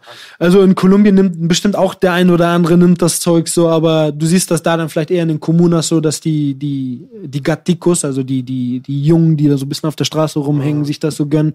Aber ansonsten so ist das auch ein Kodex-mäßig so, dass die sagen, fasst das nicht an, das ist für die Gringos. Und wenn die das nehmen, dann nehmen die das gepanschte Zeug, damit sie sich nicht ganz so wegballern. Ah, interessant. Ne? Aber gut, äh, genau. Also, ne, haben wir 600 Gramm Base in einen doppelten Boden, in einen Backpacker-Rucksack eingeschmiert. Und das wollte ich dann letztendlich nach Deutschland schmuggeln, wurde am Flughafen in Bogota hops genommen. Ähm, genau, bin zwar am Zoll vorbei, an den Hunden vorbei, überall vorbei, aber äh, im Gate haben die noch ein paar Tische aufgebaut, ähm, überall reingestochen, haben bei mir reingestochen. Und da nochmal zu, in Kolumbien, die heftigste Anti-Narkotik-Polizei der Welt ist in Kolumbien. Es gibt keine, die so gut ge- ausgebildet sind wie dort. Ähm, auf jeden Fall wurde ich hops genommen und äh, bin sofort vor den Haftrichter gekommen. Der Haftrichter hat mir äh, acht bis zwölf Jahre gelesen. Genau, da musste ich. das war auch In so- Kolumbien, Mann. In Das Kolumbien selbstverständlich. Ja, ja, in Kolumbien, in Kolumbien, so. in Bogota, in Bogota. Hat da einer eine Chance, zurück nach Deutschland abgeschoben zu werden, Nein, da nein, abzusitzen? keine Nee, Chance. war? Keine Chance. Ei, ei, ei. Keine, keine Chance. Es sei denn, du bist so ein großer Fisch, dass du Auslieferungsantrag von dem, von dem Land in Europa hast. So. Haben die bei Friedmann, glaube ich, gemacht. Na, auf jeden Fall, äh, Haftrichter, direkt nach dem Haftrichter in den größten und gefährlichsten Knast Kolumbiens in Bogota, La Modelo. Äh, zu der Zeit, Herzlichen 2011, Glückwunsch. Ja, 2011, da saßen 10.000, mehr als 10.000 Häftlinge in diesem Gefängnis, was gebaut wurde für, für 3.000. Ihr könnt euch diese Zustände nicht vorstellen. Ich muss euch irgendwann mal Fotos schicken oder so, aber äh, und Videos schicken davon, ähm, wie das da drinnen aussieht. Es ist einfach menschenunwürdig. Die schlafen wie Sardinen äh, auf dem, im Flur bis unter die Pissoirs. Ich musste mir meine Zelle kaufen. Ähm, hab mir, weil ich noch ein bisschen Geld hatte, halt ein bisschen äh, gewissen Komfort auch leisten können. So Wie hattest du das Geld? Ganz naiv die Frage. Hier kenne ich es von Knast, aber wie hast du da ich hatte von draußen noch ein bisschen. Ne? Aber die, du bist doch reingekommen im Knast, die nehmen doch alles weg, oder? Ja, natürlich, aber äh, äh, im, im Gefängnis hast du natürlich die Möglichkeiten, äh, irgendwie dein Geld draußen an die Leute zu bringen. Machst du über Geldtransfere, so Okay. wie Western Union oder da heißt das Servi, Servi Entrega. Und dann, Ich habe dich vorgestellt wie der Gringo, der da keinen kennt im Prinzip und verloren ist, erstmal so. Ja, das war ich ja nicht, weil ich kannte ja schon ziemlich viele so in Kolumbien und bin da sogar rein und da waren sogar Leute von der Organisation, mit der ich so über Ecken zusammengearbeitet habe, die dann schon Bescheid bekommen haben, so hey, da ist einer von uns so und hatte da einen guten Stand auch gleich. Also das war, ich war jetzt nicht so in dem Hof, in den ich gekommen bin, Patio 3, Hof 3, waren alle wegen Drogenschmuggel. 500 Ausländer von überall her, Mexikaner, Spanier, Italiener. Der Ausländerhof, muss man dazu Ja, sagen. genau, der Ausländerhof und 400 Kolumbianer, die auch alle wegen Drogenschmuggel, aber die alle ein bisschen mehr Geld hatten. So, Also die auch schon ein bisschen einige, da waren richtige Kapos auch mit dabei. So, und äh, Warte ganz kurz. Ja. Bevor du dort in diesen Hof gebracht wurdest, warst du in so einem ekelhaften Sammelbecken, so, oder? Ja. Auffangbecken. ja. Ja. Und, Primaria. Äh, was ich mich frage ist, in dem Augenblick, also wir werden jetzt gleich auch nochmal zu der sehr deli deliziösen Ernährung kommen in diesem Knast, ja, dieses äh, dein Leibgericht seitdem wahrscheinlich. Wie sieht's aus mit Krankheiten und so weiter? Wie, wie wird damit gehandelt? Ich meine, die Leute, wenn die in Kotze, Pisse, Kacke und keine Ahnung was äh, liegen, Katastrophe. Wie, wie stellt man sich das vor? Ja, da, da keucht alles drin rum, was du dir vorstellen kannst. Da Also wirst. Corona-Abstandsregeln, die werden dort Hey, nicht Corona ist ein, ist ein Pieps dagegen gewesen, so mäßig. Nein, das ist Spaß. Aber nee, was da drinnen, also, da bist du auch richtig krank geworden da drinnen. Aber wenn, danach war ich erstmal jahrelang nicht krank. Als ich wieder rausgekommen bin. Ich war jahrelang nicht krank. Ich war Immun gegen alles. Alles gegen alles. No, ohne Scheiß. Also, das war, da waren auch einige Ärzte drin, die sagten, ey, wenn du hier rauskommst, mach dir erstmal keine Sorgen um, um gar nichts. Schrecklich. Also, ne, wirklich, das Essen, Katastrophe. Äh, Es wird Wimpy genannt, also Essen für Schweine. Ne? So, und ähm, das äh, teilweise Fleisch mit weißen Würmern. So, ne? Und jetzt weiß ich auch im Nachhinein, warum das so ist, so ein, so ein Drecksessen ist. Es kommt genug Geld vom Staat ins, für, für, wird in, in diese Knastessen und so gegeben. Aber das kommt niemals da an. Das wird vorher von den Politikern in die, in die Taschen gesteckt. Deswegen kriegst du das letzte Drecksessen da. Katastrophe. Also, Also Dauerdurchfall, Wimpy eigentlich, oder? ja, wir haben das nachher so gemacht, also äh, man hatte ja einen gewissen Komfort und ähm, Samstag, Sonntag sind Besuchstage gewesen. Ich habe dann immer irgendwie so ein, da war so eine ähm, ältere Frau, die hat für die Leute gekocht. Also wenn du ein bisschen Geld hattest, konntest du ihr so 100.000, 200.000 Pesos geben. Dann hat sie für dich gekocht, was, äh, was du kochen wolltest. Das hat sie dir mitgenommen am War Sonntag. gefangen oder? Nee, nee, nee, die hat, äh, die, die hat so, das war eine Christin sogar, so eine ältere Frau, die hat das für, extra für die Gefangenen gemacht, dass sie Essen reingebracht hat für die Gefangenen. Sie hat für die gekocht, natürlich für Geld, so, ne? Also hat daran nicht viel verdient, aber hat dann gekocht in der Woche und hat denen das reingebracht. Wir hatten dann so eine Styroporbox, haben jeden Tag neues Eis vom, vom, vom Kiosk da drinnen äh, geholt und haben dann unser Essen da drinnen aufbewahrt und haben dann unsere, unsere Spiralen gehabt, wo wir dann das Essen aufgewärmt haben immer und haben uns vom Wimpy immer nur den Reis geholt. Haben Nachher. in den Knast auch welche, wie man immer hört aus dritte Weltländern, oder zweite Welt ist ja im Prinzip, aber dass die auch da richtig so den Dorf im Knast und die Stadt im Knast, haben die auch zum Teil ihre Kinder drin, das habe ich glaube ich mal in Kolumbien gesehen. Ja, das, das war in dem Gefängnis, wo ich war, war das zehn Jahre bevor ich jetzt da saß, war das noch so. genau. Da sind einige Frauen und Kinder haben da drinnen gelebt. Genau, das habe ich auch Also gehört. Kinder jetzt vielleicht nicht so, aber Frauen haben da drinnen gelebt. Genau. Da sind, da waren Kapos drin, die haben gesagt, ich möchte von dem Restaurant das Essen haben, haben ein Essen bestellt und dann kam äh, Domicilio, also so, äh, wie sagt man, ähm, Essen auf Rädern kam dann da reingebracht. Richtige. Infrastruktur, ne? Verrückt, verrückt. Lieferando, so ab in den Knast. Das ist jetzt nicht mehr diese Struktur gewesen. Auch im Jahr 2000 war da auch noch ein heftiger Krieg zwischen der Guerilla und dem Paramilitär. So, das war auch jetzt nicht mehr im Jahr 2011, wo ich da einsaß. Aber du hast immer noch Waffen gesehen. Du hast immer noch auch mitbekommen, dass Menschen verschwunden sind. Waffen, ich nur zur Folge. Waffen, Keine alles. falsche Neugier, aber hatten die auch, also Schusswaffen oder nur diese klassischen Stichwaffen? Alles, all, nein. Die Insassen Stich- hatten auch Schusswaffen. St- Stichwaffen sowieso. Klar, Äh, in, einig, in, in einigen, äh, in einigen Höfen, auch bei uns im Hof, sa sa saßen die Leute, haben sich dann äh, diese die ähm, Stahldinger aus den Türen gebrochen und haben das dann äh, geschliffen. Aber du hast da auch, die haben alles da drin, AK, alles. Alles. Gewisse Leute haben alles da drinnen, was du an Waffen haben wolltest, hast du da drinnen gehabt. Alles. Da, die haben Krieg da drinnen geführt. Die haben sich mit AK da drinnen beschossen, beballert, Digga. Die haben Leute verschwinden lassen. Sogar- auf, ekel, auf ekligste Weise. Sogar jemand wie du als kleiner Fisch, ein Ausländer, hast bist relativ schnell, dadurch, dass du Kohle gehabt hast, dann aber auch an ein Smartphone rangekommen zum Beispiel, ne? konntest Ja. Geldtransfers und so weiter machen durch Leute, die von außen dort am Start waren. Genau. Äh, Essen bestellen, Lebensmittel bestellen. Wie kommt man an so eine Senorita ran überhaupt, die dir dieses Essen Die ist reinbringt? sowieso jeden Sonntag da drinnen und sucht natürlich auch neue Kunden. So, und das spricht sich natürlich auch rum. Aber Also es ist ein richtiges Business. Man ja, es ist so ein sagen. Business. Und da ist auch das, dieses Bankbusiness, Da gab es dann Don Camilo, so ein älterer Mann. Genau. Der ist immer äh, jeden Samstag reingekommen, weil Samstag war äh, Männerbesuchstag äh, und äh, Sonntag war Frauen und Kinder. Der ist jeden Samstag reingekommen, hat uns dann Telefonpins, mit dem man bezahlt hat. Das war das Geld da drinnen so. Ähm, und aber auch, äh, der hat, den habe ich dann immer so eine Million Pesos geschickt. Hab meine Leute raus angerufen, ja, schick mal eine Million zu, zu Don Camilo und der hat dann Bank geführt. Das sind in Euro bitte? Ähm, 400 Euro. Doch, so viel. So, eine Million Pesos. Gut, und dann rufe ich ihn an, sag Don Camilo, mach mal bitte äh, 10.000 für den Friseur, mach mal bitte 40.000 für den Bäcker, mach mal bitte 500.000 äh, auf den, ich habe beim Poker wieder verloren. Äh, so, ne? Und der, für jede Transaktion nimmt er 10%. Was krass ist, wir waren jetzt zum Doku drehen, im August letzten Jahres und September waren wir in, in Kolumbien wieder. Auch wieder in dem Knast in La Modelo, reingegangen zum Predigen, zum Film.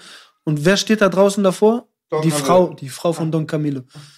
Don Camilo saß selber dann im Knast, wegen irgendeiner Sache, wegen, wegen die ihm damit reingebracht Ach, haben, armer Sünde. Und er hat uns ein, er hat uns ein Interview. Free Don Camillo. Äh, er ist, er ist nicht raus gewesen. Ah, Gott sei Dank. er kam, wir haben ein Interview mit ihm. Ja, hast du wirklich. Wir haben ein Interview mit ihm. Geben wir uns direkt, Digga. Das wird Don Camilo, bester Ich Mann. weiß, weil ich nachher Ja, besser- Feierabend gucken. Besser Mann, Kann man besser. davon ausgehen, dass Don Camilo mit seinem wirklich sehr, sehr lukrativen Geschäft, weil ich denke mal, guck mal, du bist nicht der einzige Kunde. Also man kriegt 10 von dem, 10% von dem, 10% von dem, 10%.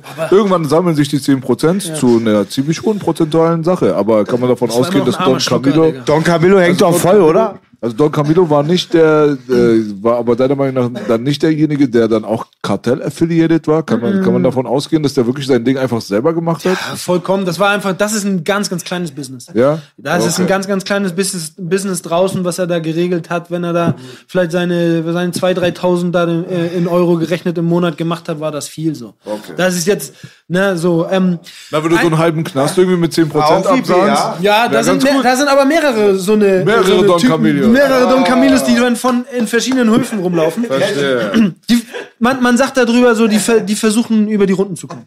So, die, die, die hasseln einfach so, ihr ein kleines bisschen so hasseln so. Der hat um die Ecke gewohnt und hat sich das zum, äh, zum Vorteil gemacht, dass er um die Ecke vom Knast gewohnt hat, wie er Geld machen kann. So. Okay. Das ist aber eine Sache in Kolumbien, die jetzt vielleicht ein bisschen anders geworden ist, weil mittlerweile, wie ich das gehört habe, versuchen die wirklich, also die Gangs dort mit allen möglichen Sachen auch Geld zu machen. Also mit Vacunas, also das heißt hier Schutzgeld und so, ganz, ganz viel in den, in den Barrios. Äh, aber auch Prostitution sind ja auch schon wieder ein bisschen mehr reinkommen. Aber als, zu der Zeit, als ich da war, war das echt wirklich so, die Kartelle kümmern sich nur um das Koksgeschäft und um das große Schutzgeldgeschäft. Verstehe. So, alles andere ist uninteressant. Aber es ist wohl auch schon wieder ein bisschen anders geworden. So, dass die Strukturen, dass die da jetzt auch da versuchen, überall so ein bisschen mit reinzugehen. Du hattest ja im Knast auch, du hattest im Knast ja auch äh, die Möglichkeit, äh, offiziell Schnicki-Schnacki zu machen, ne? Das ist ja auch nicht gewöhnlich. Also, Das musste ich erstmal überlegen. Schnicki, Schnacki, oder Schnick, Schnack, Schnuck. Fünf gegen Willi. Nein, ja, da- das, das sowieso, aber äh, das äh, Preis, äh, äh, Preis den Herrn für den Knast in Kolumbien, weil ähm, Weil? sonntags hast du Frauenbesuch Das meine ich. und du darfst von morgens bis nachmittags mit ihr auf die Zelle gehen Oh. und darfst, wie man äh, gerade gehört hat, Schnicki Schnacki machen oder Schnick Schnack Schnuck spielen, weil je nachdem, was du möchtest. Da rattert einfach der ganze Sonntags äh, rattert der ganze äh, Knast, da hörst du von, Rumble in the Jungle. ja, da hörst du von überall nur Wir hatten Bodies Rentsch nur Hackfleisch hinter der Heizung. auf jeden Fall so und äh, das müssen die da aber auch da machen. Wenn das nicht wäre, das wäre Amoklauf pur. Also die würden, die würden sich umbringen. Warst du schon mal in Deutschland im Gefängnis? Nein, zum Glück nicht. Und Hier gibt's die Mythe, ich auch mal kurz umhaft und mal anderthalb Jahre Forensik. Es gibt immer die Mythe und jedes Mal, wenn einer rauskommt, gibt's die neue Mythe, ähm, dass im roten Tee ähm, Impotenzmittel ist. Aber das, das sprechen die aber auch in Kolumbien, sagen sie auch. In den, Das gibt, die Mythe wurde auch noch nie aufgedeckt. In, in, in Saft äh, packen die so ein Dings rein, wo, wo du, äh, wo du auf jeden Fall keine, keine Lust mehr hast. Hast du auch mal gehört, B? Mit den Themen Moabit und Bonnie. Aber das, das ist dieselbe Geschichte auch in Kolumbien, auch das gleiche. Überall. Auch das gleiche. Wer weiß, Geschichte. wer, wer weiß, aber am, am Sonntag hat das trotzdem da- dazu gelangt, dass der ganze Knast da halt Rumble in the Jungle gespielt hat. Ja. Ja, äh, das war denn das und ähm, Erzähl mal ganz kurz noch von deinem deutschen Homeboy, den du da drin kennengelernt hast. Äh, auch nochmal lustig. von Klausi. ja, der, der liebe Klaus hat mich liebevoll äh, erstmal den erste Nacht in seiner Zelle aufgenommen und dann habe ich die Zelle neben ihn bekommen im, im Pasillo 6, äh, 6, also im, im, im, im, im, im ähm, Gang 6. Wie Ja. hast du die Zelle bekommen? Die Präsidentin gekauft. Ich habe sie gekauft. Ne, ich habe sie gekauft äh, von den Wächtern, um das mal so zu sagen. Ähm, und durfte mir dann sogar aussuchen, wen ich mit draufnehme auf Zelle so. Ähm, ne, erstmal, das stimmt gar nicht. Erstmal habe ich so einen bekommen, der war Ex- Ex-Bulle, so, das hat auch nicht gut geklappt. Gar nicht, gar nicht, weil er Bulle war oder so. Ich will gar nicht jetzt wieder so auf diesen, äh, auf diesen Film aufspringen, so, aber einfach nur, weil der, der, der Typ, der wollte mir Ansagen machen und zu der Zeit habe ich mir keine Ansagen geben lassen, so.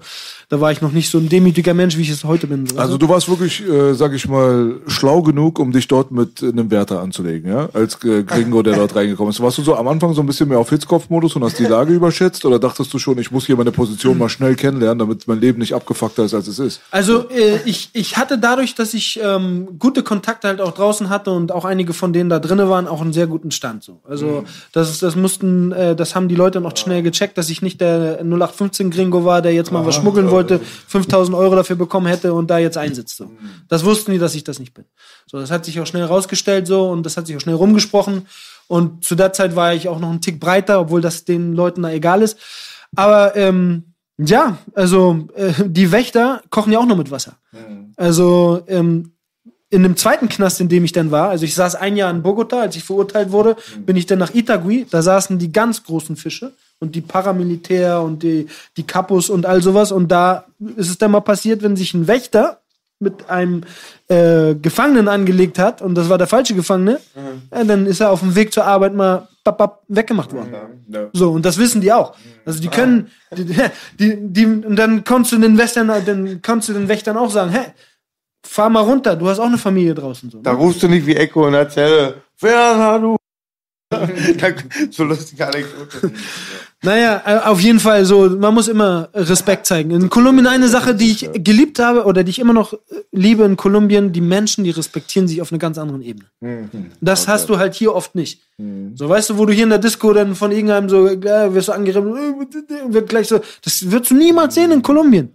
Niemals. Konsequenzen sind härter. Haben wir Ja, du weißt erstens nicht, wer ist der andere und du weißt auch nicht, was hat der gerade dabei. So? Aber das siehst du hier schon natürlich nicht so schwarz auf weiß wie in Kolumbien, aber du siehst hier schon schwarz auf weiß, ob du in einem Gangsterclub bist, auf einer Rockerparty, wo eigentlich nur stabile Leute sind oder und da Tür machst oder arbeitest, auflegst, also rappst oder auf du ein A10-Center bist, wo tausend Leute sind und Autonormalverbraucher, da eskaliert es meistens mehr, weil der Gangster kommt nicht auf Idee, im Suff der Alten am, am Arsch zu grapschen. Also kann alles passieren. Aber das siehst du in Kolumbien nicht so krass. Hier siehst du das vielleicht, hier siehst du das bisschen deutlich so, ne, weil die sich dann auch de- dementsprechend dann von ihrer Szene kleiden. In Kolumbien ist das so ein bisschen, du siehst vielleicht schon, wer so ein bisschen Bandit ist, wer nicht, aber bei einigen siehst du auch gar nicht. Die sind, die machen einfach, die, die fahren ganz ruhig. So. Flex nicht so auf Deutsch. Ja, genau. Genau, und also ich wurde, äh, ich wurde letztendlich, ähm, Eine Sache noch, ganz kurz. Ja. Bitte verlier den Punkt nicht. Ja. Wie sah deine Hofzeit aus? Erstens wurdest du auch von anderen Leuten getestet, vielleicht aufgrund deines Aussehens oder keine Ahnung was, Mitgefangene und so weiter, die Mhm. sich dachten, ey, weißt du was, ein Deutscher, lass mal ein bisschen auf dem rumhacken. Und gab es viele Konfrontationen, die du dann live irgendwie gesehen hast, wo Leute aufeinander losgegangen sind, ein paar schlimmere Geschichten und so weiter, auch mal mit den eigenen Augen gesehen? Ja, also erstmal zu Kolumbien Knast, was anders ist als hier in Deutschland. Du hast, also zumindest in dem Knast, es gibt auch andere da, aber in dem Gefängnis hattest du den Schlüssel zu deiner Zelle und du konntest am Tag dich auf dem Hof, wenn nicht jetzt gerade irgendwie eine krasse ähm, Durchsuchung war und wir alle irgendwie auf dem Hof eingesperrt worden, worden, worden sind oder so, durftest du dich normalerweise auf dem Hof bewegen und machen und tun, was du wolltest. Sind wir in Bogota gerade im Ja, Knast? aber auch in Itagui war es noch entspannter. Das auch war, das, das war noch entspannter. Das ist einerseits natürlich wesentlich mehr Freiheit, so, ne, aber andererseits auch wesentlich gefährlicher. Weil wenn du dann in irgendwelchen Sachen so bist und da haben auch einige mal die Kolumbianer kennenlernen müssen oder irgendein Italiener, der dann sich Schulden wegen dem Zeugs hier da im Knast gemacht hat und nicht bezahlt hat und hat dann noch Stiche bekommen. So, also du hast, du bist auch verletzlich. Du bist halt nicht die ganze Zeit in der Zelle, wo keiner rankommt. So, so aber ähm, ja, in unserem Hof äh, kam das nicht ganz so häufig vor. Es gab Schlägereien, es gab auch mal die eine oder andere Messerstecherei, aber unser Hof war entspannter, weil auch so viele Ausländer da waren. Aber in einem Nebenhof von uns, in einem Hof 4, also alle Höfe sind gleich, so für 500 Leute gewesen, bei uns sind 900 gewesen, da im Nebenhof waren 4000. Da ist Wimpy gekommen und die haben sich abgestochen. Hä, Wimpi ist doch Schweineessen, oder? Ja. Ach, Überleg für mal. Schweineessen jetzt fast. Ja, weil da einige wissen, okay, ich bekomme jetzt kein Wimpy, weil da nicht genug für alle ist. Also da, da haben wir heftigste Sachen gesehen. Also, Viel Vergewaltigung auch und so, war. Du hast Suizid wahrscheinlich, war. Du hast nachts äh, Männer schreien hören. Und nicht, weil sie Heimweh hatten. Und auch äh, Suizid haben wir auch ge Sachen gehört, so dass dann oder auch äh, Morde, dass da dann irgendwie eine klar. Zelle brannte plötzlich und so, ne? Keine Chance, dass sich da der Trakt schützt. War da kriegst du nur Schutz von den Insassen, wa? Ist ja Äh, hier schon schwer. Ja, die Wächter, die mischen sich Ah, bei sowas klar. nicht ein. Die mischen sich nicht ein. Sogar in, in einigen Gefängnissen, wo ich jetzt auch in Kolumbien wieder drinne war, so, oder auch in einigen Höfen, da gehen die Wächter gar nicht rein, aus Angst, dass sie da draufgehen drinnen. Da ist andere, das ist ein anderes Gesetz. Da sind die Plumas, also die, die, die Caciques, die, die Häuptlinge. Gibt, jeder Hof hat so einen Boss, das nennt man da Plumas oder Caciques. Das sind die, die den Hof leiten. Und die haben dann ihre Leute, bam. Und ja, die, die sind diejenigen, die die Ansagen da drin machen. Und die Kinderschänder haben es besonders hart abbekommen. Ganz, oder? ganz schlimm. Ganz schlimm. Das ist in Kolumbien eine ganz, ganz miese Nummer. Weil, und das Problem an der Justiz in Kolumbien ist, das ist genauso wie in der USA. Das ist nicht so wie hier. Hier in Deutschland müsste die Justiz dir beweisen, dass du was gemacht hast. Ne? Mittlerweile doch nicht mal. Also viel Ja, aber das ist eigentlich Bei so. Abschmücken musst du mittlerweile ja beweisen, dass du es legal erworben hast. Wir mussten beweisen, dass es illegal erworben Ja gut, aber in, der, in, in, in den USA und in Kolumbien, da können die dich erstmal hops nehmen, die können dich erstmal festnehmen und dann mu musst du beweisen, dass du es nicht gemacht hast. So, und da saßen auch einige, so Gott weiß am Ende, ob das war es oder nicht, aber du hast gesehen, das ist jetzt nicht so ein typischer äh, Frauenvergewaltiger oder so. Da hat die Freundin den bei der Polizei angeschissen und hat gesagt, ja, er hat mich vergewaltigt und so. Und der, der arme Junge sitzt da drinnen, nur weil er vielleicht mit seiner Freundin Schluss gemacht hat und die macht so ein Ding. Und was hast du für einen Stand da drin? Die versuchen das natürlich, die Wächter und im Gefängnis versuchen das natürlich so undercover zu halten, weil die wissen, was passiert. Das sage ich immer wieder, mein Weißt lieber Real. Das sage ich immer wieder. Seid so vorsichtig. Diese Schließer machen oft Fitner, sagen wir in Berlin, klar, ihr auch. Und da muss man so tierisch aufpassen. Genau das. Es wären, ja, muss so tierisch aufpassen auch. Genau das. Ja. Ah, das ist krass. Ja, ich meine, wir brauchen das nicht vormachen. Wo kommen denn die Drogen und die Waffen und all diese Sachen her? Ha, die haben die Wächter mit reingebracht. Erzähl weiter. Oder die Handys da? und so weiter und so fort. Naja, äh, eigentlich ja acht bis zwölf Jahre im Nacken gehabt, ähm, hab aber nicht äh, angenommen. Das, das ist dann in Revision gegangen, äh, nächste Sache. Eigentlich dachte ich, ich komme da schneller raus aus der Sache. Das hat aber alles irgendwie nicht so geklappt. Ähm, und dann hat mein Anwalt eine Sache geregelt mit ähm, einem Staatsanwalt, den er kannte, wo er sagte, okay, wenn wir da was reinpulvern, dann unterm Tisch einmal die, die Hände schütteln, dann äh, können wir da was machen. Und äh, so war es dann auch. Ähm, ich habe dann 50 Monate bekommen wegen versuchten Drogenschmuggels. 50 Monate durch 12 Jahre. Vier, ja, vier Jahre und zwei Monate. Ne? Was aber äh, ja vollkommener Quatsch ist, weil versuchter Drogenschmuggel so, was war da versucht? Ich bin schon über den Zoll rüber so. Da war nichts versucht. Das war einfach nur so auf Auge äh, irgendwie so geregelt. War dann aber gut. Dann, äh, nachdem ich verurteilt worden bin, ähm, bin ich dann in ein anderes Gefängnis verlegt worden und zwar nach Itagüí. Ich wollte unbedingt nach Medellin, weil ich habe in Medellin gelebt. Ich hatte da meine Freunde, ich hatte da meine meine meine Connections. Ähm, in Bogota kannte ich wenig Leute. Das heißt, äh, ich wollte nach Medellin, egal in welchen Knast. Da gab, gibt's auch einen Knast, der heißt Bella Vista. Der ist genauso wie La Modelo, halt nur in Medellin auch Katastrophe. Aber Gott hat das gut gemeint. Er hat mich nach Itagüí geschickt. Da saßen nur 800 Leute. Da saßen die richtig dicken Kapus und die richtig dicken Fische und äh, Paramilitärleute und so weiter und so fort. Aber deswegen war das voll entspannt da drin. Die Wächter, wo die in Bogota noch manchmal einen so äh, Schlagstock gegeben haben, würden die sich niemals trauen, da in Itagüí. Und da war alles entspannt, weil da haben, da, wenn da irgendjemand so von den jüngeren Leuten, weil die voll auf Drogen waren oder auf, auf Pillen oder auf hier Tabletten oder so, einen Durchdreher bekommen haben, da wurden die erstmal von den, von den großen Leuten erstmal so, hey, hier drinne machst du auf ruhig oder ist vorbei. Wir wollen hier, Gefürchtet werden ist besser als geliebt ja, du, weil die sagen, wir wollen hier unsere, wir müssen hier noch Jahre sitzen. Wir müssen hier unsere Ruhe haben. Mach hier kein Terz. Deswegen war es entspannt. Wir haben Fußballturniere gehabt, äh, war viel, wir hatten viel äh, Möglichkeiten, da Sachen zu machen. Ich habe Deutschkurse gegeben und Stunden abgebaut. Fußball, das haben wir gar nicht angesprochen. Du hast tausend Leben schon gehabt. Du bist ja auch Fußballprofi sogar, war? Ja, nee, nicht ganz. Ich war, ich war ein Amateur, aber Amateur. äh, ich habe vierte Liga mal gespielt, Oberliga, aber das mal. Vielleicht, vielleicht ladet ihr einen ja noch mal ein. Wer weiß, äh, dann kann man auch noch mal ein bisschen über andere Sachen sprechen. Also, äh, genau. Ähm, ja, äh, Itagüí war wesentlich entspannter.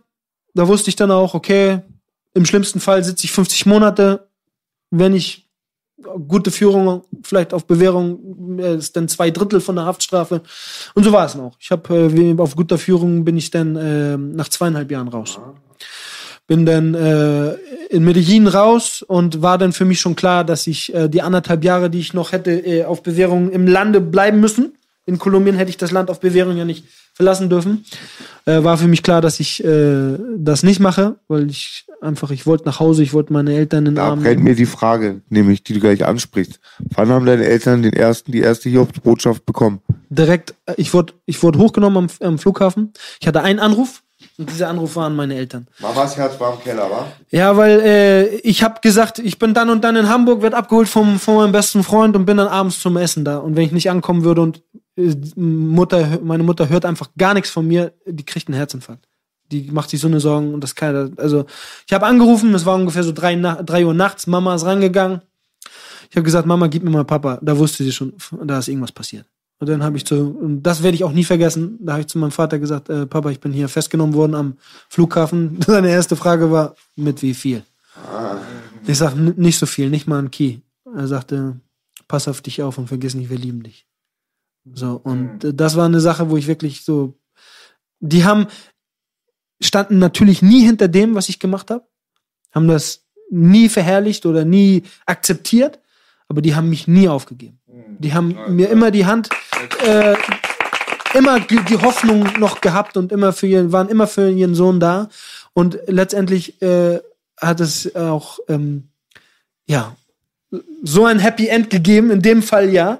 Ne, weil, aber ähm, das Aller, Allerwichtigste habe ich noch gar nicht erzählt. Nämlich, dass äh, in Bogota noch, und zwar ziemlich am Anfang meiner Haftstrafe, etwas passiert ist, was mein, äh, was mein Leben ähm, 180 Grad mäßig verändert hat. Ähm, ich habe, ja, ohne dass ich Gott gesucht habe oder gesagt habe, okay, jetzt sitze ich im Knast, jetzt muss ich ja mal vielleicht mich mit, mit äh, religiösen Sachen befassen, ohne dass das der, die Idee war, weil der Chip, den ich drin habe, war immer noch so, ich mache hier meine Kontakte und dann gehe ich raus und dann drehe ich richtig durch. So. Weil die Möglichkeiten bestanden. Ähm, ich stand auf dem Hof. Es muss ungefähr so in den ersten zwei Wochen gewesen sein. Ich stand auf dem Hof, wir wurden immer gezählt, standen in Fünferreihen.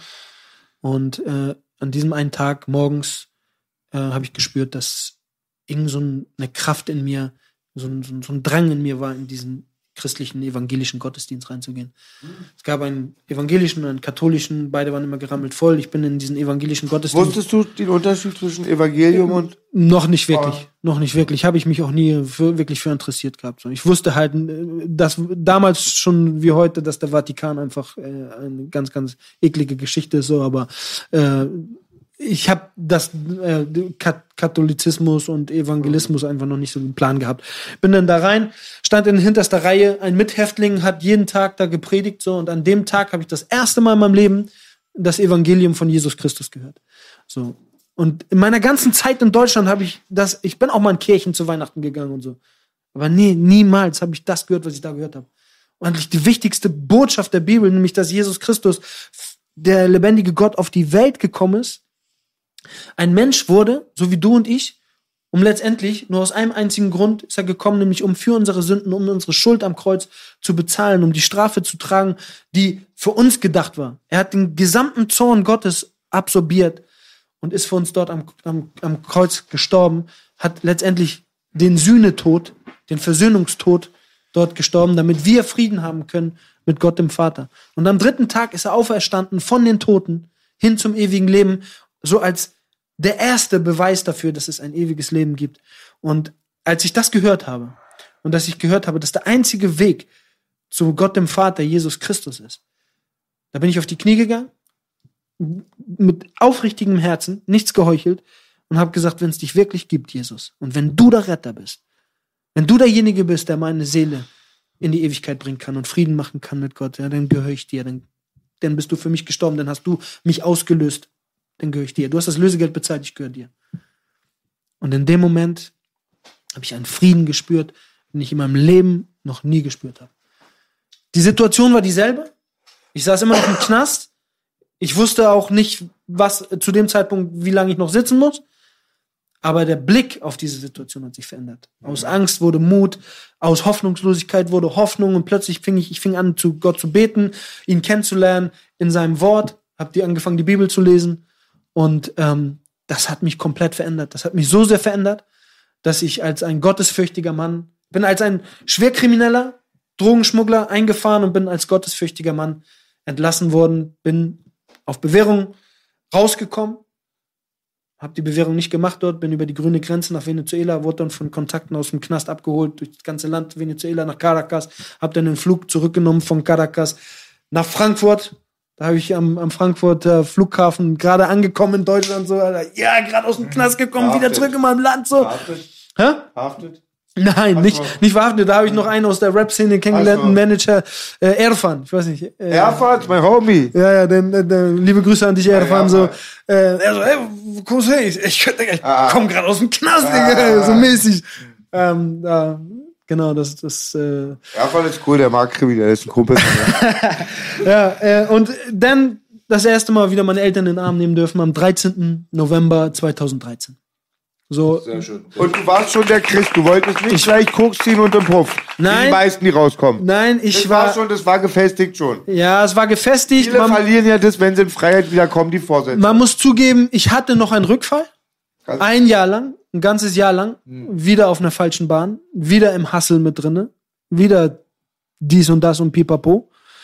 Und dann gab's halt äh, im Januar 2015, das nenne ich so meine zweite Bekehrung, da gab's dann nochmal so eine heftige Gottesbegegnung, dass ich an dem Abend in Tränen ausgebrochen bin, Buße getan habe und Gottes Gnade nochmal in viel, viel heftigerer Weise erfahren habe, weil ich mir klar war, Du hast mir alles gegeben, du hast mich gerettet, ich weiß das, du hast mir deine Hand gegeben und ich bin wieder rückfällig geworden und wieder vergibst du mir und wieder gibst du mir deine Hand.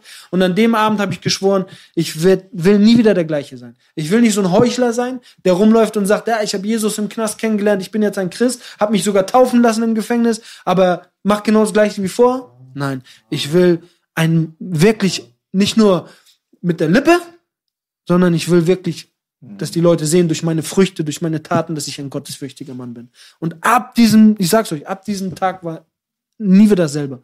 Ich habe mit allen Sachen aufgehört. Meine, Seitdem komplett clean, hast du gesagt, ne? komplett clean, keine Drogen mehr. Äh, mit meinen Partnern, mit denen ich dort zu tun hatte, sag ich gesagt, ey Jungs, ich bin raus. Jetzt forever. Auch mit Frauen wahrscheinlich. Frauen vorbei, mein, mein, so mein Phonebuch, was ich so hatte, so weg, kein Kontakt mehr mit Frauen, anderthalb Jahre nur noch auf meinem Angesicht, in der Bibel studiert, zu Gott gebetet, für meine zukünftige Frau gebetet und Hast du jetzt eine? die kam dann ein bisschen später. Ja. Habe ich, also das Beste, was ich bisher aus Kolumbien importiert habe, äh, ist meine Frau. Auch aus Medellin. Ah, Und ich sollte äh, auch mal hinfahren. Hä? Ich sollte auch mal hinfahren. ich nehme dich gerne mit, Bro. was spricht Das dagegen? ist, das ist eine Drohung. Langwitzer kann er macht so, vorstellen, entschuldigen. Zweimal kannst du mich mitnehmen. mitnehmen.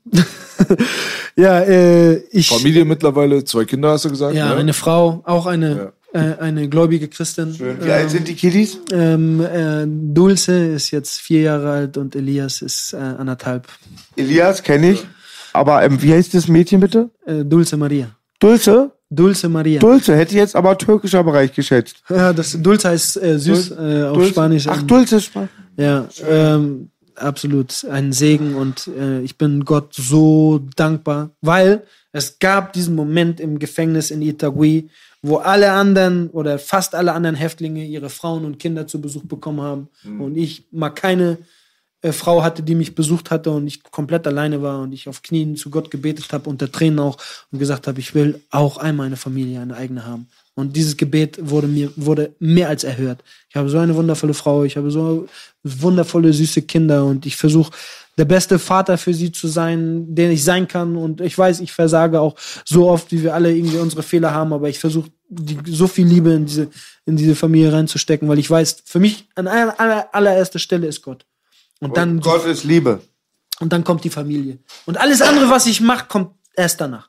Das ist manchmal sehr herausfordernd, weil man das manchmal, dann- man, man crosst das zu sehr und man, ne, aber ma- das ist so den Fokus, den ich mir setzen will. Gott, meine Familie und dann erst irgendwann das, was ich tue.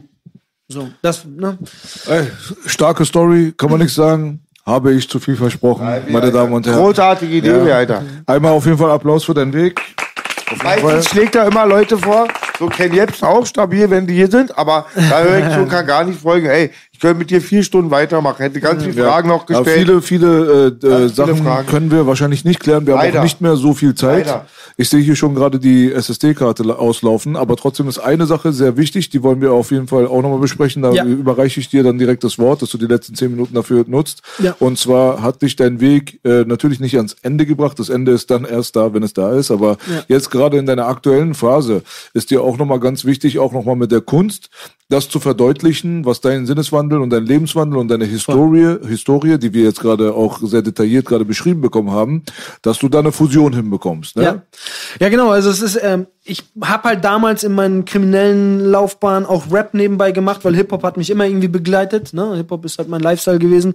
Und äh, als ich dann zum Glauben gekommen bin, war, habe ich dieses ganze weltliche Rap-Ding erstmal weggeschoben, weil ist ja auch viel Sachen dabei, die, wo Dinge verherrlicht werden, womit ich dann nicht mehr als Christ cool sein kann. So. Und dachte dann, das Thema Hip-Hop ist dann leider für mich irgendwie gestorben, so. Aber Gott hat einen anderen Plan. Er ist, er ist, er ist zu krass. Weil er hat das, was ich vorher letztendlich, das Talent, was ich von ihm bekommen habe, habe ich falsch genutzt. Aber vor, ja, jetzt ungefähr einem Jahr, anderthalb Jahren, anderthalb Jahren hat er mir aufs Herz gelegt und so, als würde er zu mir sagen, so, ich habe dir ein Talent gegeben, mein Junge. Du hast es falsch genutzt, aber jetzt nutze es zu meiner Ehre. Und du hast eine Message rauszubringen. Du hast eine Hoffnung weiterzugeben. Du bist ein Hope-Dealer. Kein Dope-Dealer mehr, sondern ein Hope-Dealer, weißt du? Und ich, man hat dieses Talent zu rappen bekommen und jetzt nutze ich dieses Rap, äh, dieses, äh, die, die, dieses Talent Rap und diese Leidenschaft Rap, ja, um die Jugend oder auch gestandene Straßenleute mit einer Botschaft, mit einer ewigen, ewig, mit Ewigkeitswert zu erreichen, wo ich jetzt nicht die ganze Zeit über Jesus rappe, dass es langweilig wird, sondern das Ding, ich habe ein neues Genre auf den Markt gebracht. Und ihr werdet sehen, dass das, das wird, das muss, auch in dieser säkulären Rap-Welt, muss das Anerkennung bekommen. Das wird ein Genre rein, was ich auf die Karte setzen werde. Gangster-Gospel-Rap. Das ist Gospel, das Evangelium, ne, die frohe Botschaft von Jesus, als Rap für die Gangster von einem Ex-Gangster. Ich mache meine Musik, die ich mache, mache ich als Botschaft für die Straße, damit Jugend, Jugendliche eine Hoffnung haben, eine Alternative haben zu dem, was sie sonst so in ganz vielen Fake und äh, verherrlichenden anderen Sachen hören. So, ich will denen eine eine Botschaft geben, die mein Leben verändert hat, möchte ich genauso, dass auch von vielen anderen Menschen noch das Leben verändert wird und möchte das zur Ehre Gottes machen und deswegen ist Real entstanden. Strophen für die Hoffnungslosen. Ja, Mann. Ja, Sehr Ich interessant. danke auf jeden Gott für Hip-Hop. Ja, Ah. man muss dazu sagen auch, dass äh, es jetzt, ich glaube nicht, dass man sich jetzt noch mal lange da vertiefen muss, was das Thema angeht, was deine Meinung ist zu dem ganzen Fake-Gangster-Kram, der da draußen ja komplett dominant ist. Du siehst das aus einer nicht äh, judgenden, äh, nicht urteilenden Perspektive. Auf jeden Fall. Aber trotzdem machst du dein Ding, so wie du denkst, dass es richtig ist und Genau. deine Historie spricht auch an und für sich für sich. Und ich denke mal, da hast du halt äh, ein Fundament, worauf man aufbauen kann, weil die meisten Jugendlichen auch natürlich zu Leuten auch eher hochschauen, auch zuhören, die dann Ja. auch eine gewisse Geschichte dann selbst erlebt haben. Genau, das ist das es. ist ein Vorteil, man hat, den du man, mitbringst. Ja. Man hat es erfahren und äh, deswegen durfte ich jetzt letztes Jahr äh, meine Firma Real Talk Media gründen. Äh, Real Talk, Real Talk Records Real als, Talk. als als Label darunter. Patent, richtig. Patent. Und äh, ja, da wird einiges kommen. Also da ist einiges in der Pipeline. Wir arbeiten da international mit Leuten zusammen. Und warum sage ich das, dass Gospel Rap hier auf die Karte gesetzt wird? Weil das an anderen Ländern genauso ist. In den USA, in, in Lateinamerika ist das kein Randgenre mehr oder da fragt keiner mehr, was für ein Rap, sondern da gibt's äh, Rapper, Gospel-Rapper, die gewinnen Latin Awards. Jetzt ist gerade einer der berühmtesten Reggaeton-Artists, Faruko, der einen internationalen Hit gerade hinter sich gelegt hat. Peppers Ecstasy heißt der Film, äh, der, der, der, der Song. Der ist gerade zum Glauben gekommen an Jesus Christus und fängt mitten in einem Konzert von sich an zu, zu predigen. Der hat über 20 Millionen Follower. Der ist richtig dick im Geschäft. Der hat jetzt sein Leben Jesus gegeben. Und da passieren heftige Dinge. Deswegen weiß ich, Gott hat etwas vor. Ich vertraue ganz auf ihn. Alles, was ich mache, ist zu seiner Ehre. Das wollte ich auch nochmal am Ende des, äh, des Podcasts sagen. So, ich bin es nicht gewesen, der, der, äh, der diese Entscheidung getroffen, also ich habe schon die Entscheidung getroffen, aber ich, ist, ich bin es nicht, der mir das aufsetzen kann und sagen kann, ja, Mann, was habe ich für eine guten Sachen gemacht, sondern Gott hat das in mir gewirkt und die Ehre sei für ihn und alles, was ich tue, tue ich jetzt zu seiner Ehre und durch seine Kraft und deswegen ähm, gehört ihm alle, alle Ehre und alle Dank. Sehr interessanter Gast hier gewesen. Wir danken dir auf jeden Mega, Fall für mega. deine Zeit. Ganz zum Schluss, gib mal bitte in deine Kamera auch nochmal den Leuten die Möglichkeit, dich irgendwie zu erreichen und so weiter. Was ist dein Social Media Handle zum Beispiel? Ihr könnt natürlich äh, Real seine Videos auf YouTube abchecken. Die gibt es da draußen. Die könnt Fall. ihr euch selbst von überzeugen. Das letzte Wort. Der Bruder ist real. Ja, Mann, der Bruder ist real und äh, auf jeden Fall bei YouTube. Checkt äh, den YouTube-Kanal Real Talk, nichts als die Wahrheit. Ähm, heftige Videos, auch in Medellin gedreht. Ähm, Blockbuster von meinem Bro Akita Production, der seit erster Stunde mein, mein Man ist hinter der Kamera. Ähm, und äh, Social Media, Instagram bin ich am aktivsten. Da findet ihr mich r.e.a.l unterstrich official. Bisschen schwer, aber ihr findet das schon und ähm, Unter der Beschreibung dieses Videos auch. Richtig, genau. Und ja, ansonsten haltet die Ohren und die Augen auf. Da wird auf jeden Fall, so Gott will und ich lebe, jede Menge kommen, denn das Magazin ist voll. Und die Nase zu. Und die Nase ist zu. Der Bruder Real beim Real Talk. Besser geht's nicht. Noch realer geht's ja. nicht. Ja, ja. Ich denke mal, wir sind raus. Oh, mir war so verdammt egal, was der Wettermann sagt. Preiset, der, preiset den Herrn, Frieden mit allen. Halleluja. Gott ist der Größte. Allahu Akbar, Frieden mit allen, Shalom. Ja, Shalom. Ja, der Bruder Real. Aber Checkt ihn ja. aus, wir sind raus. Gott segne euch.